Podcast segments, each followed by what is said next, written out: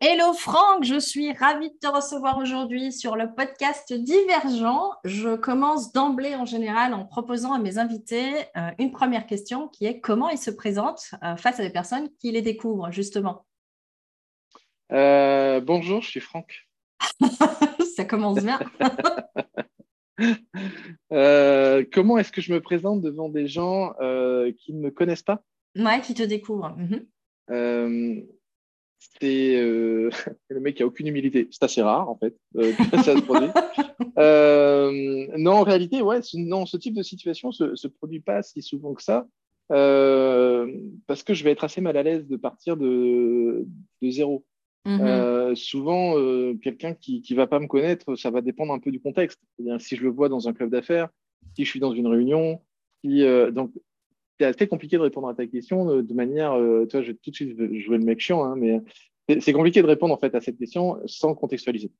Si tu me mhm. demandes euh, euh, qui je suis quand je suis euh, comme comme en fin de journée là, je je, euh, je, je vais être à l'école de ma fille. Je, voilà, je suis président des parents d'élèves et je vais me présenter comme bonjour, je suis Franck, le papa de Daenerys. Mhm, mhm, et, et d'Astan et puis voilà je suis enchanté de vous connaître ou quoi que ce soit tu vois si tu me dis comment tu te présentes quand tu vas dans un club d'affaires je vais te dire bah, ça va dépendre en fait du, de l'interlocuteur mhm. Parce que ah, si c'est des chefs. Mhm. Ah, ça va dépendre du club d'affaires. Parce que si c'est des mhm. chefs d'entreprise euh, qui sont euh, euh, dans tel ou tel secteur, moi je vais me présenter en disant bonjour, je suis Franck, je suis dealer d'histoire. Et puis on va me dire, vous êtes quoi? Je suis dealer d'histoire. Ben, ça veut dire quoi? Et là, les gens, ils ont tout de suite envie d'en savoir plus. et donc, moi, je suis très à l'aise. Si, si, on s'amuse un peu avec l'ingénierie des profils, moi, je suis très à l'aise avec la réponse. C'est-à-dire que je suis euh, euh, bien meilleur en réponse que euh, en proaction. C'est-à-dire mmh, mmh, que mmh. je vais répondre à des questions et je vais être très à l'aise pour répondre aux questions, ou alors je vais faire en sorte de provoquer des questions. Et donc, du coup, si je dis aux gens, ben voilà, bonjour, je m'appelle Franck, je suis dealer d'histoire. Ah bon, mais c'est-à-dire En fait, je vais aider les gens à raconter des histoires qui leur permettent de vendre plus facilement. Attends, comment vous faites ça? Et En fait, je vais, je vais à chaque fois donner une phrase qui répond un tout petit peu à celle d'avant, mais tout en mettant de l'intrigue pour celle d'après. Parce que moi, tout ce que je veux, Mhm. Euh, tu vois, quand tu lis un livre, c'est ce qu'on appelle les, les, page turners. Les livres où, en fait, tu es obligé de tourner la page parce que tu as envie de savoir ce qui va se passer sur la page d'après. C'est ça. Bah, mhm. C'est la même chose dans les séries télé, c'est la même chose dans les films, c'est la même chose un peu partout. Moi, ça, c'est ma spécialité. Donc, comme je sais que je suis à l'aise avec ça, je vais tout le temps tenter de produire ce type d'effet, de faire en sorte que la personne soit de plus en plus intriguée. À la fois, elle a des réponses, mais en fait, elle a aussi des nouvelles questions pour aller toujours un tout petit peu plus loin. Donc, mhm. répondre à ta question est très difficile pour moi aujourd'hui mais, euh, tu as répondu à la question parce que justement, tu expliques comment ce que toi, tu fais pour te présenter en fonction du contexte. Donc, le, contexte, l'interlocuteur, tu vas t'adapter. Puis, tu l'as dit toi-même aussi, que tu es plus dans une démarche de, de en-réponse. Et avec, euh, avec cette notion de, enfin moi je le vois comme ça en tout cas, de, de, de jouer sur euh, donner l'envie à l'autre de te poser encore plus de questions. C'est en dire en dire un petit peu, mais pas trop, pour que bah, il continue à, enfin comme dans les, films, les cliffhangers, le, côté, euh, j'ai envie de, regarder l'épisode d'après, quoi. Moi, j'en ai juste pour un petit quart d'heure, et puis trois quarts d'heure après, c'est encore. C'est vraiment, c'est vraiment ce phénomène. Euh, ça, c'est euh, pour ça que j'ai créé la marque Dealer d'histoire. C'est parce que dealer, c'est parce que c'est en, relation avec le, notamment la dopamine dans notre cerveau. C'est que notre cerveau, mm. il est drogué à l'intrigue et à la curiosité. Mmh, mmh, mmh, c'est ce qui fait bouger le monde. Euh, si tu dis aux gens, euh, si tu donnes aux gens tout de suite une information, en fait, ils vont la catégoriser et ils vont la mettre dans leur euh, mémoire à long terme et ils vont passer à autre chose. je te disais, par exemple, si je suis en face de dirigeant, je vais dire ça, mais si je suis en face, par exemple, de, de coach ou de thérapeute, je, je, vais, je, vais, toujours partir sur le, plus ou moins la même base, qui est bonjour, je suis dealer d'histoire. Ah bon, mais c'est-à-dire, euh, j'aide les gens en fait à être beaucoup plus à l'aise avec la narration pour obtenir des résultats plus rapides avec leurs clients, que ce soit en termes de changement ou de transformation. Ah, les gens, ils vont dire, attends, attends c'est-à-dire, enfin, pourquoi? Parce que là, je viens de toucher en fait qui les préoccupe au quotidien le plus. C'est comment être de plus en plus efficace avec leurs clients. Et donc, automatiquement, tu viens de piquer chez eux de ce côté un peu dopamine de j'ai envie de connaître la suite. J'ai envie d'en savoir plus. Et plus tu vas les intriguer, plus les gens vont t'offrir en fait de l'espace pour parler. Mm-hmm. Alors que si tu les intrigues pas, ils n'ont qu'une envie, c'est de parler d'eux. Et il y a aussi, euh, aussi avec cette, euh, tu vois, cette, euh, cette entrée en matière où tu dis dealer d'histoire, est-ce qu'il n'y a pas aussi un effet tu vois, de nouveauté, de surprise qui, justement, en plus de la curiosité, qui va du coup vraiment faire ce pic dans. Tiens, ça, j'ai jamais entendu. Du coup, tu deviens tout de suite plus remarquable, plus mémorable. Complètement. après, tu as, plein de... Après, as plein de moyens de le faire. Ça, c'est une des façons. Mhm, avant d'avoir la marque dealer d'histoire, il y avait, j'avais mon cabinet d'hypnose et, thérapie. On, me demandait, bah alors, tu fais quoi? Et je dis, ben moi, j'aide les gens qui ont un cerveau entre les deux oreilles. Et croyez-moi, c'est pas si courant que ça. En général, à régler les, les problèmes qu'ils ne sont pas censés avoir et qu'ils ont pourtant. Mais en, même temps, ça marche aussi si euh, ils ont des problèmes qu'ils pensent pas avoir, mais qu'ils ont quand même. Et là, tu faisais de la confusion et tu as les gens qui comprennent. Attendez, je... attends. Répète un peu. C'est-à-dire. Après, il y avait un autre pitch que j'aimais bien. Euh, moi, j'ai de les coachs à changer de, voiture plus souvent. Mais ça marche si c'est pour construire une piscine. Et les mecs, ils disaient, mais vous vendez des bagnoles, vous construisez des piscines, je comprends pas. Parce qu'en fait, le cerveau, étant feignant, parce que c'est vraiment un, un feignant du cognitif, euh, il dépense un minimum d'informations pour, euh, pour traiter l'information qu'il a. Ça. Donc, il va se, se, focaliser sur les derniers mots qu'il a entendus. Sur les mots-clés, des... piscine et voiture. piscine et voiture.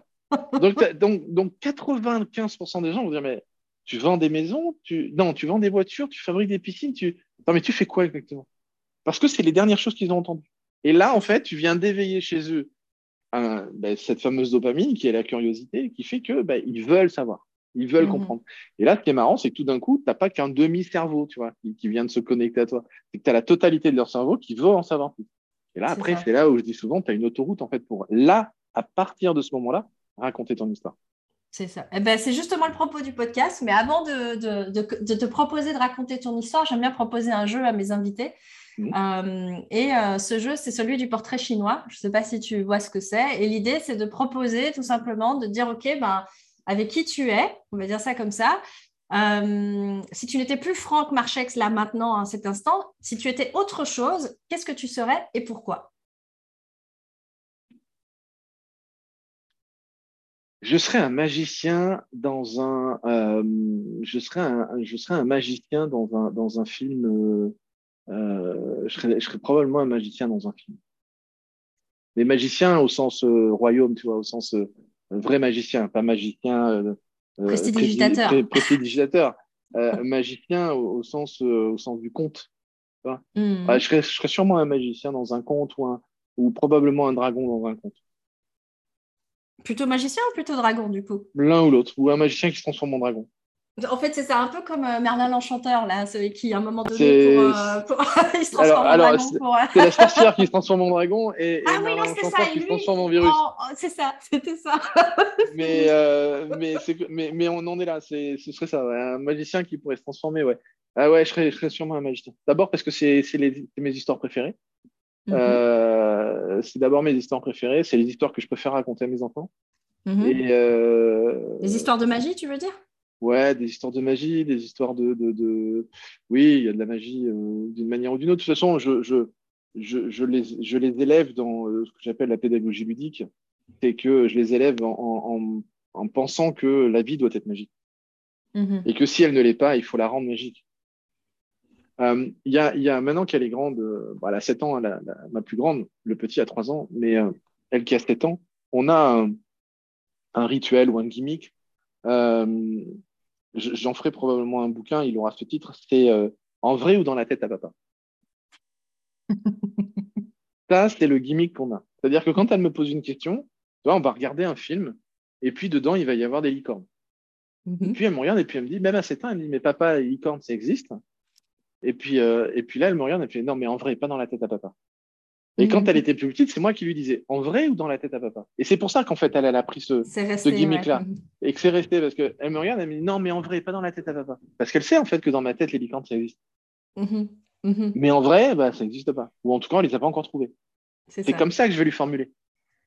Tu sais, quand on regarde un truc sur des, euh, je sais pas, moi, n'importe quel. Euh, là, on a regardé où, il n'y a pas longtemps, le capitaine Crochet, euh, il y avait la fée Clochette. Et, et, dans la fée Clochette, elle me regarde, elle me dit, mais papa, mais les faits, ça existe. Puis je la regarde avec toujours le même sourire, et puis elle me dit, non, mais euh, en vrai, pas dans la tête à papa.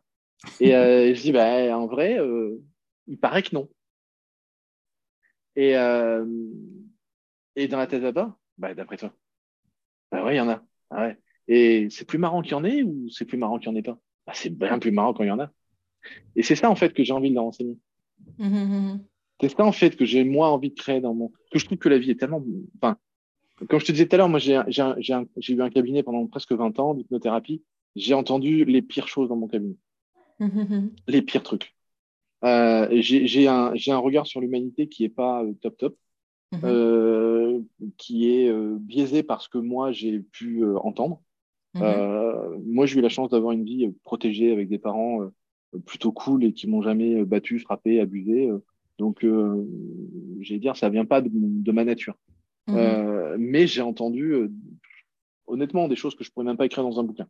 Mhm, mhm. Ou alors, si, si tu veux faire vomir des gens, c'est peut-être une option. Mais, mais honnêtement, j'ai un regard sur l'humanité qui, ouais, je le répète, est pas, est pas. quand j'entends les coachs ou les, ou les thérapeutes du moment très bisounours en mode oh l'humanité machin, non mais t'as encore rien entendu pour continuer à penser ça. Parce que c'est parce que c'est pas vrai. Le, le, la prédominance de, l'être humain n'est pas vers le beau et vers le bien. C'est pas vrai. Faut qu'on arrête de dire mhm. C'est une petite partie de l'humanité qui est capable de concevoir ce genre de choses. Pas la majorité.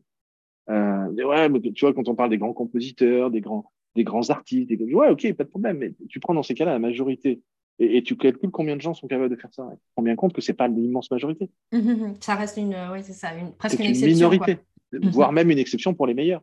Après, mhm. tout un chacun peut peindre, peut être attiré par l'art, pour tout ça. D'ailleurs, souvent, quand ils ont pas, euh, quand ça va plutôt bien, tu es attiré par ce genre de choses. Tu vois mais, mais, euh, mais quand t'es pas bien, euh, non, c'est ça, ça, ça, marche pas comme ça. Ou alors, ce que tu réalises, là aussi, c'est un dévertoir souvent de, ton, de, de, de, tes propres souffrances ou, de tes mhm, propres mhm, problèmes. Donc, euh, en, ayant cette vision de l'humanité, moi, je, la trouve beaucoup plus intéressante, cette humanité, quand, euh, quand, on, quand on tente un peu de la, de la rendre un peu plus magique, un peu plus, euh, un, peu plus exceptionnelle qu'elle n'est dans la réalité. Et mmh. pourtant, hein, moi, je vis dans un pays riche, dans, dans, une, dans une région protégée de, de, de, la délinquance, de, même si, bon, il y en a comme partout, mais je, je, je, suis pas dans un, dans un, je suis pas, je suis pas dans un, dans un pays où euh, on te court derrière avec une machette parce que parce que t'es mhm. pas du bon clan, tu vois. Euh, mhm. Je suis pas dans un pays où on te court derrière parce que t'as pas mis un truc sur la tête. Là, c'est mhm. j'ai de la chance. Et bien même en ayant cette chance-là, euh, depuis 20 ans, j'entends des trucs où tu te dis putain ouais, on n'a pas ça, mais on a aussi d'autres trucs à nous, quoi, tu vois. On a, aussi d'autres trucs qui sont bien bien bien pourris, quoi. Euh, et que je sais que statistiquement, mes enfants ont plus de chances de vivre des choses pas top que top, statistiquement. Donc, mhm. si je ne crée pas chez eux une forme de résistance ou de résilience euh, euh, autour de comment ils vont ensuite se raconter les histoires, euh, ben, je, j'estime que je les aide pas au mieux à faire face à ce qui va se passer. Mhm. Et justement, euh, donc c'est magicien, dans, tu disais dans un, dans un film ou dans un conte, avec cette idée de euh, magicien de pouvoir apporter, euh, enfin le pourquoi en tout cas de ce que j'entends, c'est que parce que vraiment cette, ce besoin quelque part de, de mettre de la magie, tu disais la vie doit être magique, sinon bah, c'est assez triste par rapport à ce que à ce, que, à ce que la réalité est, on va dire ça ah, comme ça. Donc, autant, autant la, la, la, rendre magique et, et, fabuleuse, dans le sens de, de fable, d'histoire, justement. Et, de, et tu parlais de choisir les histoires. C'est vraiment quelque chose qui, euh, euh, bah, par rapport à l'intro qu'on avait tout à l'heure, où tu disais, bah oui, euh, moi, vraiment, c'est dealer d'histoire, c'est ton, quelque part ton accroche, on va dire ça ah, moi, c'est mais c'est ton, vraiment ton leitmotiv. choisir, choisir son histoire, mhm. c'est choisir sa vie. Mhm. Aujourd'hui, tu entendras souvent les gens qui disent que c'est leur histoire hein, qui, euh, entre guillemets, a déterminé leur vie. Moi, je ne suis pas, d'accord. Euh, ce qui détermine ta vie, c'est la manière dont tu te racontes ton histoire. Et mhm. tu peux, tu peux choisir de te la raconter de telle ou telle manière. Et, euh, et, et, depuis le temps que j'aide mes clients à changer, se transformer et pour la plupart quand même aller mieux, euh, bah, tu te rends compte que le point commun de chacun de ceux-là, c'est de changer en fait leur histoire personnelle. Le regard sur leur histoire. Et mhm. pas dans les faits, hein, qu'on se comprenne bien, parce que les faits sont les faits. Mhm, mhm. Les faits sont les faits. Mais la manière d'interpréter ces faits, ça, c'est la manière dont tu racontes l'histoire. C'est ça. Mm. Et ça, c'est tout l'enjeu en réalité de reprendre le pouvoir, reprendre, moi, ce que j'appelle reprendre son pouvoir personnel et je, l'histoire, je, vais me la raconter autrement ou je vais aider un client à se raconter son histoire autrement. C'est ça. Et justement, le propos du podcast, c'est d'écouter des histoires. Donc, j'aimerais bien que tu me, nous partages, si tu veux bien, là, pendant, ben voilà, tu la démarres où tu veux, tu en racontes ce que tu veux, tu la termines où tu veux, on a le temps. Raconte-moi, c'est quoi l'histoire de, c'est quoi l'histoire que tu as choisie, du coup, comment tu vas la raconter, ton histoire à toi en ce moment? Sur le podcast euh... Je ne peux pas répondre à cette question. ah Je ne peux pas répondre à cette question. Euh, Dis-moi pourquoi. Qu'est-ce que Parce que euh, parce qu'en réalité euh, tout est tout est racontable. Mm-hmm. je me souviens d'une vidéo où il y avait l'auteur Picouli, j'ai oublié son, prénom, peu importe, mais cet auteur, il passait dans euh, l'émission La parenthèse inattendue. Je ne sais pas si tu te souviens de cette émission avec euh, Frédéric Lopez. Mhm, euh, où, voilà, magnifique maison et tout, c'était trop ouais, les téléphones sont dans un coffre, je sais pas quoi. Enfin bon, ils sont vraiment contre eux. Et, Frédéric, avec son talent d'intervieweur, interrogeait ses, invités, pareil, pour qu'ils se racontent, pour qu'ils se livrent. Et, et Piccoli, à chaque fois, il avait une, une belle histoire. Et puis, Frédéric Lopez, à un moment, qui dit Putain, mais il t'arrive que des trucs super, quoi. C'est pas possible. Et même les trucs moches, tu les racontes de telle manière qu'on a l'impression que, en fait, ça devient super, quoi. Ça. Et j'ai adoré la réponse de Pigui qui dit non, mais en fait, euh, euh, c'est la manière dont on raconte les choses qui les transforme en histoire. Et donc, même le fait d'aller euh, papoter avec quelqu'un à, la, machine à café, tu, parles de ça, à, enfin, quelqu'un qui n'est pas bon dans l'art de la narration il n'y a aucune raison de raconter cette histoire, parce qu'au bout de cinq minutes, en fait, tu as fait le tour. Je suis allé euh, à la machine à café, j'ai vu euh, Robert, et puis je suis reparti. Hein. et puis, tu as euh, le compteur. Et le compteur, c'est. tu ne te rends pas compte. à 9h, parce qu'habituellement, j'y vais un petit peu plus tard, mais là, cette fois-ci, je suis allé à 9h à la machine à café. Et là, déjà, tu es en train de te dire, mais c'est quoi l'enjeu d'y aller à 9h plutôt que 9h30, tu vois? C'est ça. Ça mhm. paraît con, hein Ça paraît con, mhm. hein mais rien que cette formulation provoque déjà un présupposé qu'il y a un truc bizarre. Et ouais, parce que là, en fait, j'ai vu Josette. Mais Josette, je la vois jamais. Parce qu'habituellement, elle vient à 9h30. Ou, à 9h, enfin, peu importe, j'ai perdu le film. Mais l'idée, c'est ça. Et là, déjà, tu dis, attends, donc il s'est passé un truc avec Josette. C'est ça, c'est qu'il y a un truc intéressant avec Josette que tu vois d'habitude, que tu ne la vois pas. Que tu vois jamais, par exemple. Et là, tu vas dire, ouais, parce qu'en fait, elle m'a raconté que. Et là, tu vas prendre, par exemple, une, ce qu'on appelle un archétype, tu vas prendre le confident. Tu vois. Donc, tu, déjà, ta, voix, elle change. Mm-hmm. Tu n'es plus en train de parler de la même manière, tu es en train de parler presque en chuchotant. Mais là, c'est l'archétype du, confident, de l'ami. Et donc, déjà, rien que ça veut dire déjà plein de choses. et là, je vais te raconter quelque chose lié à cette histoire. cette histoire, ça devient une aventure, en fait. Pourtant, mhm. j'étais à la machine à café. C'est ça. Mhm. Donc, moi, si tu veux bien, je te reposerai une autre question. Vas-y. Qu'est-ce qui t'intrigue le plus dans, ce que tu sais de moi? Hmm. Alors, euh, je ne sais pas grand-chose. Enfin, j'ai déjà participé ou entendu euh, certaines de tes conférences où tu parles justement de ton environnement, euh, où ta maman travaillait dans un centre, je pense. Oui, handicapé. voilà, voilà. Et orthophoniste. orthophoniste, c'est ça? Et que tu avais rencontré ce, garçon qui avait le même âge que toi à 18 ans. Cette histoire-là m'a marqué, forcément. Je suis très sensible aux histoires aussi, tu vois. ça, c'est une des histoires ça, c'est une, des histoires fondatrices de, mon, métier de, thérapeute, coach, mmh. d'accompagnant. Mmh. C'est vraiment une des histoires fondatrices parce que c'est une des histoires qui, euh, qui, m'a amené à, vraiment prendre une décision extrêmement forte dans ma vie. Et c'était à 18 ans déjà. Et c'était à 18 ans. C'est ça. En fait, euh, pour, la remettre en perspective. Donc, ma maman, elle, elle travaillait en tant qu'orthophoniste dans un centre d'handicapés. Et euh, elle s'occupait d'enfants qui étaient, euh, donc qu'on appelle IMC, ou des enfants qui avaient des troubles moteurs, donc des, mhm. handicaps qui sont quand même relativement sévères.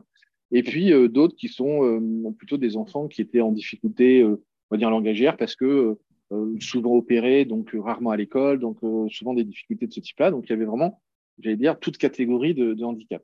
Mhm. Et puis, moi, depuis tout petit, j'allais régulièrement dans, dans, le centre. Euh, après l'école ou, ou, après, ou après le collège, etc. Et là, évidemment, 18 ans, c'était après le lycée. Je ne sais plus pourquoi, je devais être jeune permis d'ailleurs, parce que j'étais allé seul. Euh, elle me demande probablement de la retrouver là-bas, donc j'y vais, et puis euh, je l'attends dans son bureau. Et, euh, et, on était à deux droits de repartir quand il me dit ah, J'ai oublié quelque chose, attends, bouge pas, il faut que j'aille voir quel, collègue. Et puis, on traverse le centre, et là, on, traverse en fait une des salles qui est un espace de vie où il y a euh, des baby-foot, des billards, enfin un espace de vie mhm. comme dans un foyer, tu vois. Mhm, et, mhm. Euh, et, là, euh, je connais souvent les jeunes parce que j'avais l'habitude de les, de, les, de les, voir. Et puis, Là, je vois un jeune, là, par contre, que je ne reconnaissais pas.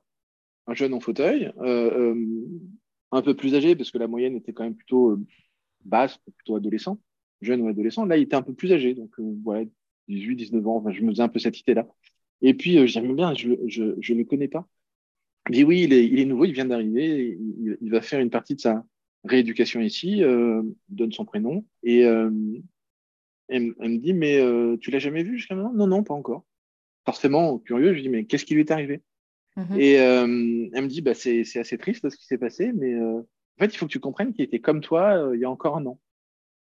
Ah bon mhm. Et elle me dit, bah, oui, en fait, il était avec des amis dans un lac, il a voulu bah, faire un peu le barbeau, et il a sauté. Et, en fait, il s'est cassé, mhm. ouais, épater les filles, les copains, tous les trucs que les jeunes font, hein, trucs un peu stupides que tous les jeunes font. Euh, sauf que là, en fait, il a plongé dans un coin où il y avait un rocher et en fait, il s'est fracassé et il, s'est, euh, alors dans les détails, je sais pas, mais une, une mauvaise cervicale, c'est pas qu'il y en a des bonnes, mais en tout cas plus ou moins hautes. Mhm. Euh, et, et, donc, il s'est euh, brisé la nuque et ça l'a rendu tétraplégique. Tétraplégique, ça veut dire quoi? Ça veut dire qu'à partir du coup, tu peux plus bouger. Mhm. Et donc, son seul moyen de piloter son, son nouveau fauteuil, c'était avec le menton. Mhm. et, un joystick et le menton. Et c'est comme ça que tu avances, que tu recules, etc. Et, et là, moi, dans ma tête, euh, forcément, hein, 18 ans, je me dis, putain, mais tu te projettes. Enfin, moi, je me suis projeté en me disant, mais ça pourrait être moi, en fait. Parce que moi, faire le con dans un, dans un lac ou dans une piscine avec des potes, euh, évidemment que je l'ai fait. Même si, honnêtement, mon, mon, mon enfance avec, dans, dans ce centre-là m'a toujours un peu alerté sur les dangers. Euh, ma mère était hystérique quand on prenait euh, le vélo. J'avais le droit de faire du vélo que sur des petites routes où il n'y avait pas de voiture. Rien, mhm. que, rien que pour aller sur un petit chemin, entre là où on habitait le petit chemin, euh, il y avait une, une, petite départementale. Là, je devais pas faire de vélo, je devais marcher à côté de mon vélo pour arriver jusqu'au jusqu'au petit chemin pour pouvoir faire du vélo que sur le petit chemin, etc. Enfin, elle était vraiment hystérique parce qu'elle elle vivait ça au quotidien. Hein. Bah oui, c'est ça. Moi, j'ai mhm. pas eu de j'ai pas eu de bécane, j'ai pas eu de scooter parce qu'elle vivait ça au quotidien des enfants qui avaient ce type d'accident. Donc mhm. j'étais déjà un peu alerté, mais ça t'empêche que gamin, tu fais quand même une con, tu fais des choses que voilà, tu te mets un peu en danger, etc. Mais là, très honnêtement, avec lui, ça me fait un effet, mais vraiment un, électrochoc, de me dire, mais euh, ça pourrait être moi. Mm-hmm. Heureusement, ça ne l'est pas, parce que même si, effectivement, en tant qu'handicapé, on fait tout pour qu'ils aient la vie la plus normale possible, c'est quand même pas la même chose. Euh, il faudrait être complètement stupide pour se dire, ah oui, mon Dieu, pourvu que je sois comme ça. Enfin, dire, mm-hmm, ne pas connaître la réalité de ce que c'est que le handicap, que ne serait-ce qu'une seconde, se dire, oui, c'est ça, quoi. Ou oui, c'est génial. Donc, même si on fait du mieux qu'on peut pour que ce soit la meilleure vie possible, c'est pas comparable avec quand tu as tout ton potentiel entre guillemets. C'est ça. Mhm, mhm. Et quand je parle de tout ton potentiel, c'est à la fois physique, mental, mental, tout quoi. Ça, émotionnel. Là, il a encore son, il a mhm. encore évidemment son, son, potentiel mental, mais son potentiel physique est bien évidemment impacté, complètement différent et impacté. Tu vois Donc à un moment, faut, faut... bon, moi j'aime bien. Euh, j'aime bien les vraies vérités, pas les demi-vérités. Donc, euh, se dire oui, mais bon, handicapé, euh, on, on, va, on va pas le dire parce que non, non, c'est pas la même chose avant et après. Mhm. Voilà, c'est une réalité. Et moi, ça vient me fracasser, mais vraiment violemment. Et, euh, et là, je ne sais pas comment, il y, a, il y, a, vraiment une sorte de promesse en, me disant Putain, mais tu n'as pas le droit de te plaindre, en fait. Il y avait plein de trucs qui n'allaient pas. Euh, euh, avec des copains qui te font chier au lycée ou avec, je sais pas, une copine peut-être qui t'a largué ou je sais pas quoi, je me rappelle pas de mon quotidien de cette époque-là. Tellement je me rappelle de cet événement-là. C'est ça. Qui a été le moment où tu t'es fait une promesse Ça a été le moment où je me suis dit, tu n'as pas le droit de te plaindre. Hmm. Tu n'as pas le droit de te plaindre ça pas le droit. C'est, c'est, euh, ce, ce, serait, euh, ce, ce, serait euh, déloyal, ce serait honteux, ce serait, euh, ouais, ce serait déloyal quoi. C'est, euh, c'est, il y, en a, y en a qui souffrent tellement plus. Ça. Il, y a, y a toujours des gens bien attentionnés pour dire oui, mais il y a toujours pire que toi, machin. Truc. Oui, oui, c'est une réalité. Mais en même temps, quand tu te positionnes dans moi, je suis mieux que ailleurs, ben normalement ta vie devrait être beaucoup plus souple, beaucoup plus facile, beaucoup plus cool quoi. Ben non, en mhm. fait, les gens, c'est plutôt, ah ouais, mais en fait, lui, il a une baraque, il a machin, il a ci, il a, il a une belle montre, il a beaucoup d'argent, il a ceci, il a cela, il a. sauf que tu regardes toujours dans le même sens. C'est ça, une comparaison vers le haut, mais pas forcément une comparaison vers le bas, ou te dire que toi, tu es mieux qu'eux. Mhm. Et là, moi, j'ai pensé à plutôt regarder dans l'autre sens en me disant, putain, mais en fait, euh, moi, j'ai plus de chance que certains. C'est ça. Et, donc ça, ça crée vraiment un, écart que je devais en fait célébrer. Alors maintenant, j'utilise ces termes-là. À l'époque, j'ai pas du tout utilisé ces termes-là. Mais, euh, mais effectivement, aujourd'hui, c'est de dire, ah, tout va bien, quoi. Et même aujourd'hui, enfin, je, je, je, sais que cette histoire est encore extrêmement présente dans, dans mon esprit, parce que même aujourd'hui, quand il y a un truc qui est pas cool, euh, euh, et ça ne veut pas dire que je m'autorise pas à être malheureux ou être mal, attention, parce que là aussi, il y a des raccourcis qui sont un peu, un peu stupides. C'est pas le fait de dire oui, donc maintenant, ça veut dire que tu n'as plus le droit. Non, non, non, non. Tu as le droit d'être mal. Tu as le droit d'être malheureux, tu as le droit de souffrir d'une situation. Mm-hmm. Que tu n'as pas le droit, selon, encore une fois, mon point de vue. Hein. oui, c'est ça. Mm-hmm. ça je, je n'oblige personne à avoir le même, hein, je, je, veux juste le partager. Mais selon mon point de vue, euh, je n'ai pas à l'entretenir. Je, peux être mal, je peux être malheureux parce que j'ai perdu un tel, parce que il s'est passé ceci, parce que euh, j'ai pas eu euh, telle augmentation, parce qu'un client euh, qui aurait dû signer n'a pas signé, parce que ma bagnole a pété son moteur, parce que j'ai le droit d'avoir des vrais problèmes dans ma vie qui, à mon niveau à moi, me, me, la vie. Je n'ai pas le droit de les entretenir. Je dois avoir plus de je sais pas comment, je dirais presque de l'honnêteté intellectuelle de me dire, OK, en perspective, c'est pas si grave que ça. Et en perspective de quoi? Ben, En perspective, en fait, de ma santé, de mon état euh, moral, mental, émotionnel, physique. Tu prends tout, mais ne serait-ce que même, ne serait-ce que ça, devrait suffire pour te dire, putain, c'est pas si mal, quoi. Mm. moi, tous les matins, j'ai pas besoin de quelqu'un qui vient de me lever pour m'essuyer. Euh, euh, ça, tu es, autonome, on va dire, tu as ton intégrité physique. J'ai mon euh, intégrité physique, j'ai mm. cette capacité à pouvoir euh, faire vraiment plein de choses par moi-même sans être obligé d'être soutenu par quelqu'un d'autre. Euh, et c'est top qu'il y ait des gens qui se dévouent hein, pour, pour, pour des gens qui ont ce type de besoin, hein, des assistants, des gens comme ça, etc. C'est mm-hmm. génial qu'il y ait des gens qui se dévouent pour ça. Je, je, sais que moi, ça n'aurait pas été le métier effectivement que j'aurais choisi.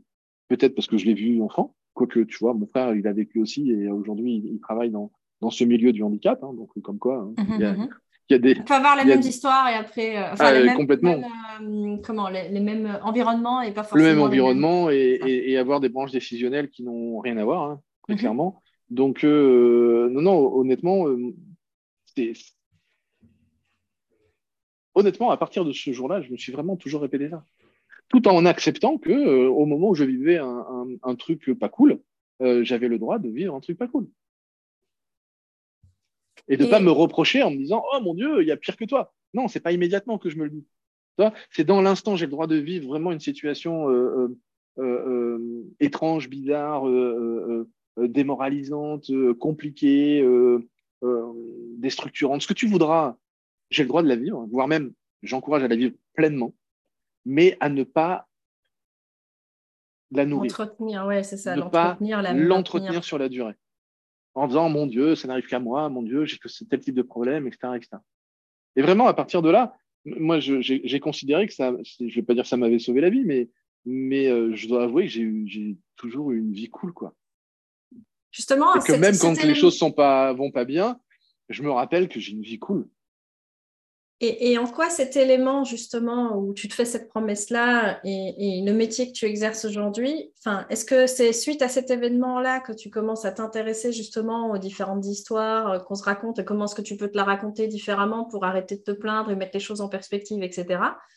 Euh, est-ce qu'il y a un lien par rapport à, ça ou c'était, enfin, parce qu'il y a cet événement-là déclencheur et puis la suite, c'est quoi? Entre, entre tes 18 ans où tu as cette prise de conscience et cette promesse que tu te fais et aujourd'hui euh, où euh, bah, tu, voilà, tu accompagnes à la transformation des personnes et du changement. ben, Parce que ça aussi, il faut le remettre en perspective par rapport à, une histoire qui s'est produite encore plus tôt, parce que c'est, cette histoire a lieu quand, quand j'arrive au monde. Euh, je, je, je, suis né en 77 et en 77, il n'y avait pas les, les, tout le matériel aujourd'hui gynécologique qui existe pour euh, les accouchements. Mhm. Et, euh, et, quand j'arrive au monde, j'ai le cordon qui est autour du cou en train de se serrer. Mhm.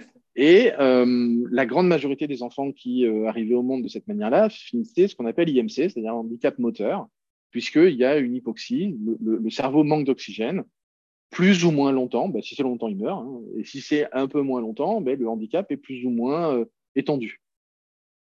Et, euh, et l'histoire vraiment qui accompagne mon début de vie, euh, c'est cette histoire euh, qui est partagée dans la famille, comme quoi une chance inouïe de tomber sur un gynécologue plus alerte que les autres, plus, mhm. meilleur que les autres, et que, et, que c'est pas la sage-femme en fait qui s'occupait de, de mon accouchement, c'était c'était vraiment le médecin gynécologue, parce que ça aurait été une sage-femme, peut-être que ça se serait pas passé du tout de la même manière. Peut-être mhm. qu'elle aurait fait aussi bien, hein, à savoir.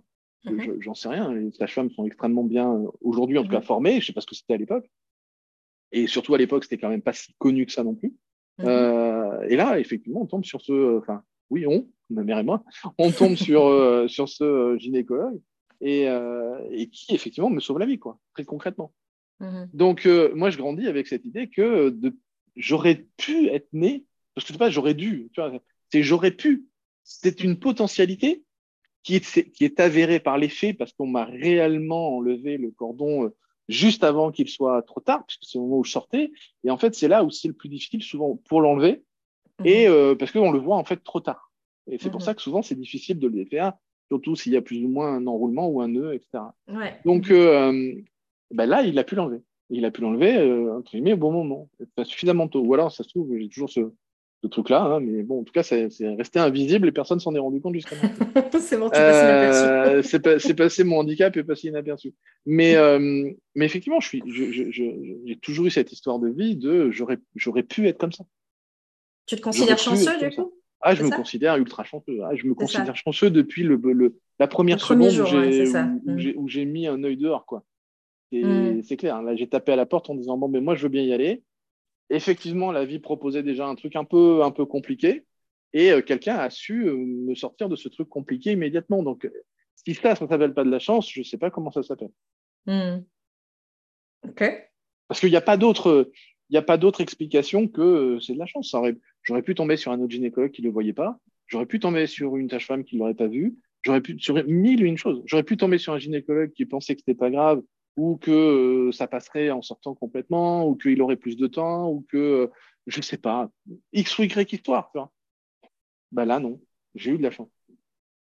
Ou alors, ça se trouve, je suis dans la matrice, je suis en train de rêver, parce qu'en fait, je suis mort quand je suis enfant, et euh, c'est aussi une possibilité.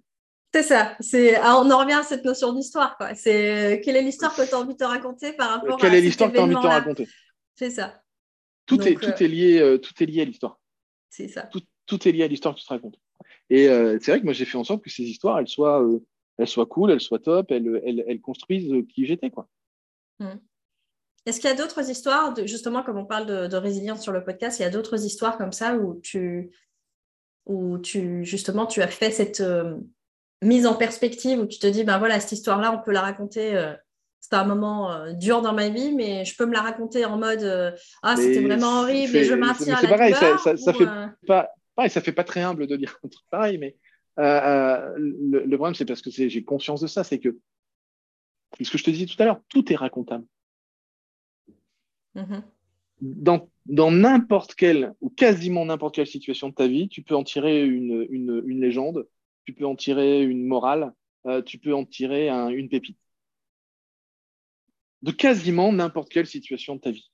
Donc, effectivement, des histoires comme ça, j'ai passé ma vie d'abord à les, à, les, repérer dans ce qui se passait dans ma vie, et ensuite mhm. à les entretenir, c'est-à-dire à les utiliser pour euh, expliquer euh, différentes choses. Mais c'est euh, quoi tes histoires préférées alors?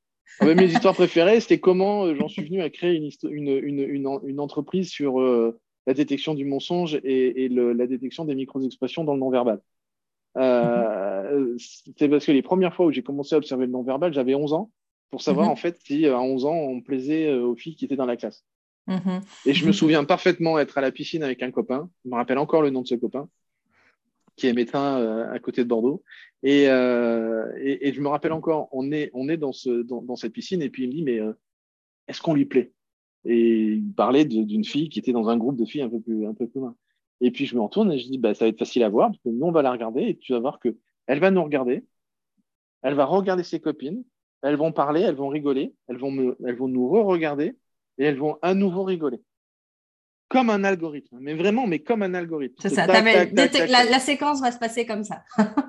et là, il me dit, mais t'es fou, c'est pas possible. On les regarde et ils se produisent ce que j'avais prédit. Et là, il me regarde et il me dit, mais c'est pas possible, comment t'as fait? Et là, c'est une des premières fois où je prends conscience que j'adorais observer les choses et que mm. j'adorais euh, les, euh, effectivement, effectivement les, séquencer. C'est-à-dire, mm. j'aimais bien repérer des, euh, euh, des, séquences, des, des, répétitions. J'aimais bien faire ça déjà à l'époque. Et, euh, et c'est là où j'ai commencé à observer qu'en fait, les, gens, on pouvait les, lire mhm. par l'intermédiaire de leur séquence. Pas nécessairement par l'intermédiaire d'un geste, plutôt par l'intermédiaire d'une séquence. Un geste mhm. n'est pas réellement, et ça on l'apprend quand on s'intéresse vraiment mhm. au, non-verbal, un geste n'est pas suffisamment significatif ou signifiant. Donc un geste, il y en a plein qui ont fait des bouquins sur l'analyse des gestes, tout ça, mais en réalité, pour la plupart, ça s'appuie sur rien de scientifique. et souvent, même dans leurs bouquins, ils disent ça s'appuie sur rien de scientifique, c'est ma propre observation. Bon, autant écrire un bouquin sur n'importe quoi si, si, on en arrive là, c'est ce qu'ils ont fait. C'est souvent des bouquins sur du n'importe quoi, puisque la gestuelle qu'ils exposent, c'est plutôt une question de bon sens. Moi, je me croise les, les bras, donc ça veut dire que je suis fermé, ce qui est complètement stupide quand c'est mis en, en, contexte ou quand c'est mis en perspective. Des fois, moi, j'ai les bras croisés, je suis extrêmement attentif à quelqu'un. Ça ne veut mhm. pas dire que je suis fermé. Donc, tous ces, tous ces trucs-là, moi, m'ont un, peu, un peu déçu et, j'ai commencé à me former auprès de, euh, euh, bah, de spécialistes aux États-Unis comme euh, Paul Ekman, comme Matsumoto, qui sont vraiment des, des, des, experts dans leur domaine sur, sur mhm. la détection du mensonge et, le non-verbal. Et, et puis quelques mois après est, est, sorti, par exemple, la série Lie to Me ou Le Mentaliste. Mhm. Et avec un collègue, on avait monté une boîte qui faisait ce type de formation avant que cette série débarque.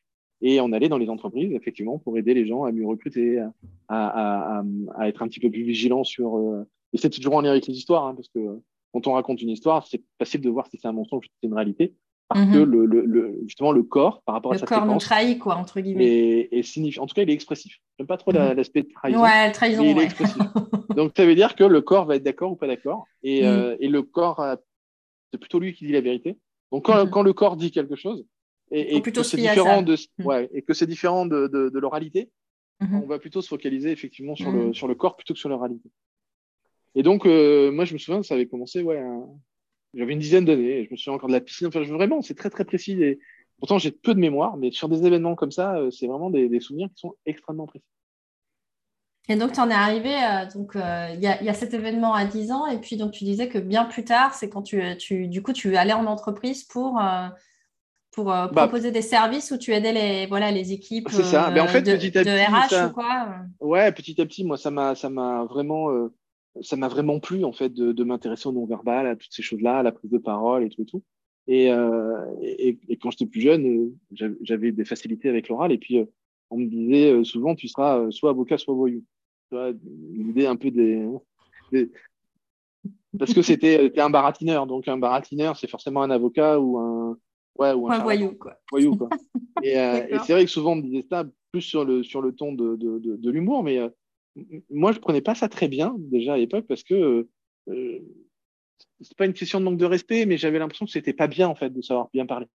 Mmh, mmh, mmh, Même à l'école, quand tu sais bien parler, euh, plus, comme on te donne pas l'occasion de parler, mais que tu sens que tu as ce besoin-là, bah, tu, tu, tu, passes pour un mauvais élève, pour un rebelle, tu, tu vois, tu, tu, tu remets un peu plus l'autorité en question tu as juste envie de t'exprimer. Mais mhm. comme l'éducation nationale, elle met un, vraiment une sorte de bulle autour de, de ces compétences-là et qu'en en fait, on, on, va féliciter les compétences liées à l'intellect comme euh, l'écriture, euh, le, le, le, la mémorisation, des choses comme ça, etc. Où là, moi, j'étais vraiment moins bon. Euh, mhm. j'étais plus à l'aise avec mon corps, avec l'expression et tout ça. Bah, c'est vrai que tout de suite, on te catégorise un peu en mode, ouais, c'est le casse-couche de service, tu vois. C'est un peu cette mhm. idée-là. Donc, euh, donc c'est vraiment par la suite que j'ai appris à développer plutôt ces, cette, cette, spécificité, parce qu'au collège, je, je, le raconte dans le bouquin que j'ai écrit sur la, sur la prise de parole, c'est que le, le, une prof de latin qui, qui, avait détecté un peu ça me disait, mais tu devrais venir au club théâtre que, que, que je mets en place. Hein. Et, euh, et j'ai fait du club théâtre pendant quatre ans, donc les quatre années du, du, collège. Et je me suis éclaté, mais comme jamais, quoi. Parce mmh. que euh, d'abord, on avait un, un, un, réalisateur qui était un acteur et réalisateur, enfin un metteur en scène pro de théâtre, euh, qui était ami avec l'enseignante du théâtre. Et donc, mmh. vraiment, c'était super intéressant parce que j'ai appris, je, je crois qu'à ce moment-là, j'ai appris toutes les bases de ce que c'était que la prise de parole. Mmh. Sans, sans me rendre compte à l'époque que j'étais en train d'apprendre ça, mais quand je me suis rendu compte par la suite euh, que plus je prenais la parole et plus en fait j'utilisais des stratégies qu'on m'avait enseignées dans cette école de, enfin dans, dans, ce club de théâtre. Dans ce club de théâtre. Euh, je me dis c'est c'est ahurissant le nombre de trucs que, que j'ai appris sans me rendre compte que je l'avais appris parce que c'était vraiment très inconscient. Euh, J'apprenais par en observant et en regardant. Tu vois, j'ai pas mhm. noté sur un papier, il faut faire ceci, il faut faire cela. Non, Mais en fait, quand j'en avais besoin, ça se mettait en place. Et là, j'ai et là j'ai vraiment surkiffé. Donc euh, de là, ben, on m'a plus ou moins dirigé euh, vers des, vers des études un peu, euh, un peu généralistes. Donc, euh, ça faisait bien de faire. à l'époque, c'était bac S, il fallait faire scientifique, il fallait faire scientifique. Hein. Je me suis pas du tout éclaté en scientifique. J'ai eu un mal fou à obtenir mon bac. Et d'ailleurs, la première fois, je l'ai pas eu. Donc, la deuxième fois, je l'ai eu avec une galère pas possible. Et parce que ça ne m'éclatait pas, pas du tout. Mhm. Et là, je suis, je suis parti par connaissance dans un BTS commercial. Et là, je me rapprochais de, tu vois, avocat ou, voyou, bah, c'était un peu entre les deux. C'est ça. commercial. C'est un peu avocat pour l'entreprise et puis un peu voyou pour les clients. C'est ça, tu as fait les deux. Tu as transformé le ou en et. le ou en et, tu vois, vraiment pile poil au milieu, tu vois, le commercial. Et, euh, et là, j'ai bah, eu mon BTS euh, assez, euh, je veux dire, assez facilement, contrairement aux évidences, parce que j'étais un peu rebelle à l'école et donc pas forcément des bonnes notes, mais quand venait l'examen, je l'ai eu vraiment facilement. Tout le monde a mm. été surpris d'ailleurs que je l'obtienne aussi facilement. Et, euh, et après, bah, j'ai trouvé mes premiers jobs et tout. Et je me suis pas éclaté du tout en commercial. Parce que mhm. là, j'étais vraiment entre l'avocat et le voyou. Mhm. Vraiment. Enfin, moi, je le ressentais comme ça. Entre les deux, mais euh, pas à, ta place, à ta juste place. Quoi. Pas, euh, pas là où je devais être. C'était vraiment ce, ce, regard du, du verbeux, c'est-à-dire que tu, tu, tu, tu sais, tu as un peu de rhétorique, tu as un peu de facilité, tu as un peu de machin. Bah, tu embobines un peu tout le monde. Voilà, on, tu nous intéresses, quoi. Tu vois, as la tchatch, quoi. Mhm. Moi, j'ai eu, eu, mon embauche dans une, c'était une boîte, une, une, multinationale allemande. Euh, et, et moi, j'étais commercial en France, mais le siège social était en Allemagne. Et euh, à un moment, on, on, avait cette idée. Enfin, moi, quand j'étais embauché, j'étais embauché sur un. J'ai été embauché avec ma grande gueule, en fait. J'ai pas été embauché avec un, un concours ou avec un machin. Je me souviens, on, était face au, jury. C'était le, mm. ouais, c'était un jury, mais vraiment le plus important, c'était le, chef de vente euh, euh, national, tu vois, qui était là en plein milieu. Il y avait lui qui comptait. Tous les autres, ils étaient là pour faire beau, mais c'est lui qui prenait les décisions. Mm-hmm. Et à un moment, je sais plus comment on en vient. Tu vois, c'est pareil, c'est des choses qui me reviennent parce que c'est vraiment euh, des choses que j'ai racontées par la suite en, expliquant l'importance de savoir bien parler quand on fait un entretien. Et mm-hmm. que je sais plus comment on en vient à ça j'ai dit, bah oui, euh, j'ai je, fait ça parce que j'ai vu euh, les autres euh, faire la même chose, en gros, tu vois, genre mettre une cravate, je sais pas quoi, bah oui, ça me paraît sensé, les autres ont une cravate. Et là, le mec pense me piéger en mode, ah oui, donc en fait, si tout le monde saute du pont, vous allez sauter du pont aussi, quoi. Genre, mm. comme tous les autres ont mis une cravate, j'ai mis une cravate aussi. Il pense me piéger comme ça. Mm-hmm. Et là, manque de bol, en fait, comme j'avais une assertivité qui était déjà importante, je dis, bah, parce que ça vous paraît stupide, vous, de sauter du pont? Bah oui. Bah alors, dans ces cas-là, pourquoi je le ferais? Et là, en fait, il y a eu ce qu'on appelle une interruption de pattern, c'est-à-dire qu'en fait, il ne s'attendait pas à ce type de réponse, surtout il ne s'attendait pas à un, entre guillemets, un affront, c'est-à-dire le fait que je lui rentre dedans. Et je dis, mm-hmm. euh, ben donc si ça vous paraît stupide, évidemment, moi aussi, ça paraît stupide. Par contre, du coup, je pense que l'enjeu pour mettre une cravate, alors que tous les autres mettent une cravate, c'est peut-être pas exactement le même enjeu que de sauter d'un pont. Après, c'était vous qui allez me dire. Et là, le mec, en fait, ça s'est arrêté là. Il me dit, OK, ben sortez, c'est bon. Et en fait, j'ai été embauché dès ce jour. Normalement, il y avait plusieurs autres étapes. Et en fait, le mec, il m'a dit, euh, enfin, je l'ai su après, mais dès lui, je le veux, tu vois. il y avait même plus de questions comme ça. Et ce qui mhm. était marrant, c'est qu'avant d'être embauché dans cette boîte-là, j'avais fait plein d'autres euh, entretiens commerciaux. Souvent, c'était dans des hôtels, tu vois, dans une, je sais pas si ça se produit encore beaucoup comme ça aujourd'hui, mais moi, à l'époque, on allait dans un hôtel, ils louaient la salle, tu avais euh, des entretiens dans la salle et puis euh, tu étais pris, tu t'avais la lettre pour la, fois d'après, tu n'étais pas pris, c'était au revoir, on vous rappellera un jour, tu vois. Mhm. Et, là, je me souviens, c'était pour eux, euh, c'était une boîte qui installait des fenêtres, qui cherchait des, des gens pour répondre au téléphone. Mhm. Et pour prendre des, des rendez-vous au téléphone, pour ensuite des commerciaux terrain qui allaient chez les gens pour vendre les, les fenêtres chez pour les conclure la vente, ouais. Mhm, et, euh, et, au téléphone, il cherchait des gens qui avaient moins de 30 ans. Et pour le commercial terrain, il cherchait des gens qui avaient plus de 30 ans. C'est ce que la boîte avait calé. C'est ça. Et je fais mon entretien avec le mec qui est censé embaucher. Et il me dit, mais moi, je vous veux sur le terrain, je vous veux pas au téléphone, en fait. C'est ça. on discute et puis il passe un peu la même chose qu'avec euh, l'autre. Et puis, euh, le mec, il me dit, moi, je, veux, je vous veux sur le terrain. Et je me souviens encore de ça parce que le gars, il passe trois coups de fil, tu vois, coup sur coup, pour essayer d'expliquer qu'il me voulait sur le terrain et pas au téléphone. Et euh, pas 30 ans. et, voilà, et, je me rappelle, euh, vraiment, il me dit on peut rien faire, vous n'avez pas 30 ans. C'est ouf. Mais le mec dépité. ah oui, c'est ça. le mec dépité, tu vois. Et il me dit mais euh, du coup, ça vous intéresse le téléphone? Je dis ah, ben non, mais clairement pas. Enfin, moi, c'est ça, je m'ennuie. Le téléphone, ça m'intéresse pas, tu vois. Mhm. et, et, et, donc, c'est parti comme ça. Mais je me souviens de cette époque-là parce que je passais plein d'entretiens d'embauche et je les passais pour m'amuser, je les passais pas pour les obtenir. Mmh. T'allais tellement loin, je commençais à lire plein de bouquins sur la PNL, sur, sur, sur plein d'outils comme ça. T'allais tellement loin que euh, j'avais repéré que la, la, ce qu'on appelle la synchronisation, la similitude, ça marchait bien pour influencer les gens. Et mmh. donc, quand mon interlocuteur il avait des lunettes, j'avais des lunettes. Comme mon interlocuteur n'en avait pas, je les posais. quand il jouait avec, je jouais avec. Et, Mhm. en fait, j'ai commencé à m'amuser, euh, mais véritablement m'amuser en fait de cette manière-là. Et l'enjeu, c'était pas d'être embauché. Ce qui est fou, c'est que souvent on m'a proposé des jobs, mais des trucs honnêtement pas intéressants. Mais, mais, euh, mais moi, ce qui m'amusait, c'était, euh, en fait, j'y vais, tu vois, c'était, c'était comme un, comme un match de foot. Moi, je veux marquer un but, mais là, je veux être embauché. Et je, je, il y avait que ça qui m'éclatait, quoi. Ça, on m'aurait payé pour passer des entretiens. voilà. on m'aurait payé pour passer des entretiens, je me serais régalé. Régalé. Ça faisait peur à tout le monde. Moi, vraiment, encore une fois, j'adorais ça, mais je ne savais pas encore, parce que ça, j'ai mis beaucoup plus de temps vraiment à repérer ces, ces schémas-là derrière, mhm. euh, mais parce que je savais raconter des histoires, je savais euh, me, me, rendre, entre guillemets, passionnant pour les gens et, euh, et passionné, c'est-à-dire je, je pouvais leur faire croire, entre guillemets, plus ou moins n'importe quoi sur mes propres capacités ou, ou, ou ce que j'étais capable de faire. Mm. Bien plus tard, après, quand j'enseigne le, le, le, quand j'enseigne la vente, quand j'essaye d'expliquer la vente à, à peut-être des coachs, des thérapeutes ou même des vendeurs ou des commerciaux, euh, la plupart des gens, ce qu'ils ne comprennent pas de la vente, c'est que la vente, c'est euh, une manipulation, mais c'est surtout un transfert de croyances. Mm. Ça veut dire quoi un transfert de croyances? Ça veut dire que moi, je suis sûr que ce produit il est fait pour vous. Mon job, c'est que tu aies la même croyance une fois qu'on a fini de parler. C'est une croyance. Je n'achète pas un produit parce que j'en ai besoin, j'achète un produit parce que je crois que j'en ai besoin. Évidemment, après, je vais en avoir besoin parce que je vais l'utiliser, mais je l'achète d'abord parce que je crois qu'il va me servir. C'est ça. -hmm. Donc, c'est d'abord lié à la croyance. Et c'est d'ailleurs pour ça que souvent, on achète des choses qui ne nous servent à rien, mais parce qu'en fait, on pense, on a cru qu'on qu avait, n'avait pas. Besoin. Mm -hmm. On avait besoin. Tu as des gens qui vont acheter des belles montres parce qu'ils croient que à leur statut social, il leur faut une belle montre. Tu as des gens qui vont acheter telle ou telle chose parce qu'ils pensent, ils croient, c'est vraiment une question de croyance, ils croient que euh, par rapport à un besoin social, par rapport à une stature, par rapport à je ne sais quoi, ils ont besoin de ça. Mm -hmm. Et puis souvent, ben, ils l'ont, ils l'obtiennent. Maintenant qu'ils l'ont, en fait, euh, ben, c'est là où des fois on se rend compte que l'enjeu diminue, ils n'en ont plus besoin.